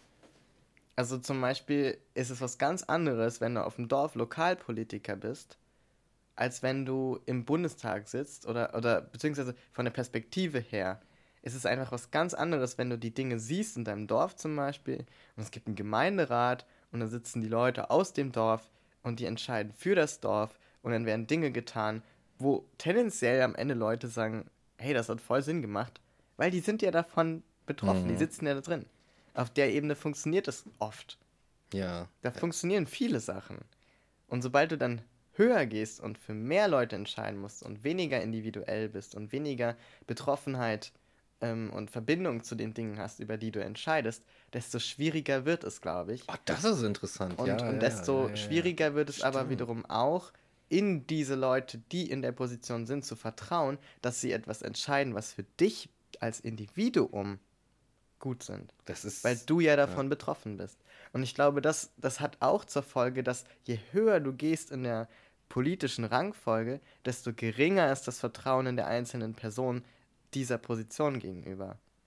logischerweise auch Ne? strukturell bedingt. Ja, einfach. strukturell bedingt. Ja. Und ich glaube, deswegen ist schon politisch das System so aufgebaut, dass man gar nicht so viel Vertrauen in die Regierung haben kann. Egal wie gut die sich Mühe gibt und macht und so weiter. Weil das einfach zu viel. Oh, Explosion. Einfach zu viele Leute gleichzeitig betrifft und verschiedene Auswirkungen hat. Ja. Und ich, also so, ich, ich, ich wüsste halt leider keine gute Alternative. Aber so, wie es aufgebaut ist, die Demokratie, ist, glaube ich, nicht die vertrauenserweckendste Form der Politik, um es mal so zu sagen. Ja, das stimmt, ja. Weißt das du? ist schwierig. Und ich glaube, dass es deswegen auch so schwierig ist auf beiden Seiten, sowohl auf Regierungsseite als auch auf äh, Bürgerinnenseite, Mhm. mit dem Ganzen umzugehen. Ich glaube, dass man sich da ganz oft auf beiden Seiten bremsen muss und so ein bisschen so, pff, wir sind irgendwo mal gestartet, wo die, die Übereinkunft war, wir sind Menschen und wollen das Ja. Beste Ja, ja, füreinander. Mm, Ich glaube, das ist ziemlich schwierig, ohne Vertrauen sowas zu machen. Das ist vielleicht fast unmöglich. Ja, man- also ich weiß es gar nicht mal so genau. Ich kann es auch nicht so genau sagen. Aber ich würde sagen, ähm, naja, sobald, ich, ich glaube, es gibt inzwischen und ähm, die, die Anhängerschaft sowas wie, wie von sowas wie der AfD ist ein Symptom dafür, gibt es, glaube ich, ein breit gefächertes Unvertrauen gegenüber dem politischen Prozess als solchem, wie er jetzt ist. Weil auch ähm, nicht zuletzt auch durch, durch die Arbeit der CDU und SPD in der Regierung viele Menschen irgendwie auf der Strecke geblieben sind. So. Und die haben, und für die hat das Frustration zur Folge gehabt. Und diese Frustration, mit der müssen sie irgendwie umgehen. Und wenn sie die auf die Politik als solche projizieren, dann entstehen wieder Dinge und so weiter. Und ich glaube, dass, ähm, dass da solche Prozesse einfach stattgefunden haben mhm. und dass die letztendlich, dass auch die Anhängerschaft der AfD irgendwie oft ähm, so ein Ausdruck davon ist, ungünstig gepaart mit so einer Disposition in einem bestimmten Dorf oder irgendwas, was sowieso schon so einen rechten Drall hat, was immer normal war, wo sich das ähm, wieder noch ein Stück weiter Richtung ins Extrem mhm. verschoben hat. So, also, dass sich das sowieso alles irgendwie so ein bisschen bedingt. Mhm. Und ich finde, es wäre echt ganz cool, wenn wie die zum Beispiel die, die, die Bundesregierung irgendwann mal gesagt hätte, ich weiß nicht, vielleicht hat sie es und ich habe es verpasst oder so, aber wenn man mal gesagt hätte, so, okay, irgendwas ist echt schiefgelaufen, wir haben euch verloren. Wie mhm. konnte es denn passieren, dass, ja. wir, dass wir euch an diese, an diese Vollatzen verlieren? Was ist passiert? So, ja, die Kohle und das wird dann geschlossen. Ah, oh, ja, okay. Ja, okay, ist scheiße, wir, aber wir haben jetzt dieses Klimading. Dann lass uns doch irgendwie versuchen, da irgendwie noch aufeinander zuzukommen. So, lass uns irgendwas machen. Wir wollen euch jetzt nicht verlieren. So, ne? Es ist halt der, der Job, glaube ich, den man dann da ein, mit sich eingeht. Und ich sag auch, dann, wenn, selbst wenn es schwierig ist, für so große Massen an Leuten zu entscheiden, aber letztendlich ist es da auch niemandem damit geholfen, wenn dann sowas passiert. Und dann eine AfD, weil ich gucke, ich google dreimal die Woche Sonntagsfrage und ich gucke immer, wie die, wie die Umfragewerte für die einzelnen Parteien sind. Und die AfD langsam, aber sie legt immer zu. Sie legt zu. Die Linke überholt und so weiter und so fort. Und wenn man, ich halte es einfach nicht mehr für gangbar zu sagen so, oh, diese miesen, diese miesen Schweine, diese miesen rechten Schweine. Das sind miese rechte Schweine geworden. Aber wir müssen gucken, wie ist es dazu gekommen? Wie ist das passiert? Und was können wir tun, um die wieder zurückzuholen?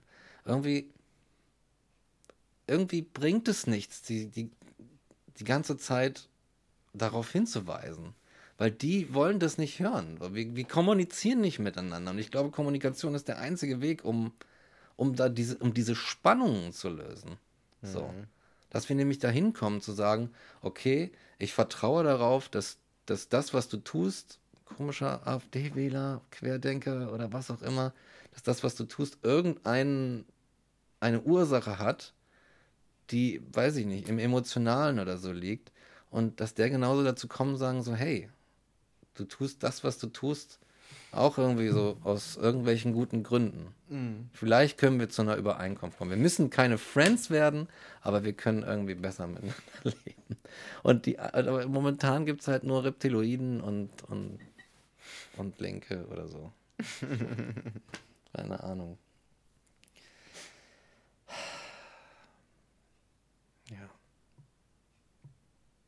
Und damit können wir auch mal langsam das Wir Ende. nehmen also mit aus äh, diesen, weiß ich nicht, zwei Stunden was das war. Ja. Ähm, Mike schlägt kleine Kinder und möchte gern mit Nazis reden. Ja, oh no. ich habe das gut zusammengefasst, oder? Also das war ja. das so Bottomline dieser Folge. Ja, ja, ja. Nein, also das äh, hoffentlich legen wir das nicht so nee, aus. Nee, nee, ähm, nicht. Vertraut uns bitte, dass wir ähm, das Herz am linken Fleck haben. Und, ja, ähm, absolut. so. Wir wollen auch nur, dass es für alle besser wird. Ja. Ich glaube auch, ja, ich will auch nicht mit Nazis, sondern mit denen reden, die auf sie reinfallen, ehrlich gesagt. Ja. So ja, ja. Aber, aber nichtsdestotrotz. ich schlage kleine Kinder und äh, deswegen müssen wir diesen Podcast jetzt beenden. Oder vielleicht langsam zum Ende kommen. Oder? Es ist wahr. Ich glaube, das war ein guter Wiedereinstieg. Ich hoffe, ihr bleibt uns gewogen. Ja, das hoffe ich auch. Und äh, wir hören uns wieder in zwei Wochen. Zwei Wochen. Zur nächsten Folge aus Staffel 4 von Transphilosophisch. Oh yeah. Ich sage. Tschüss Welt. Bis bald. Ciao, ciao.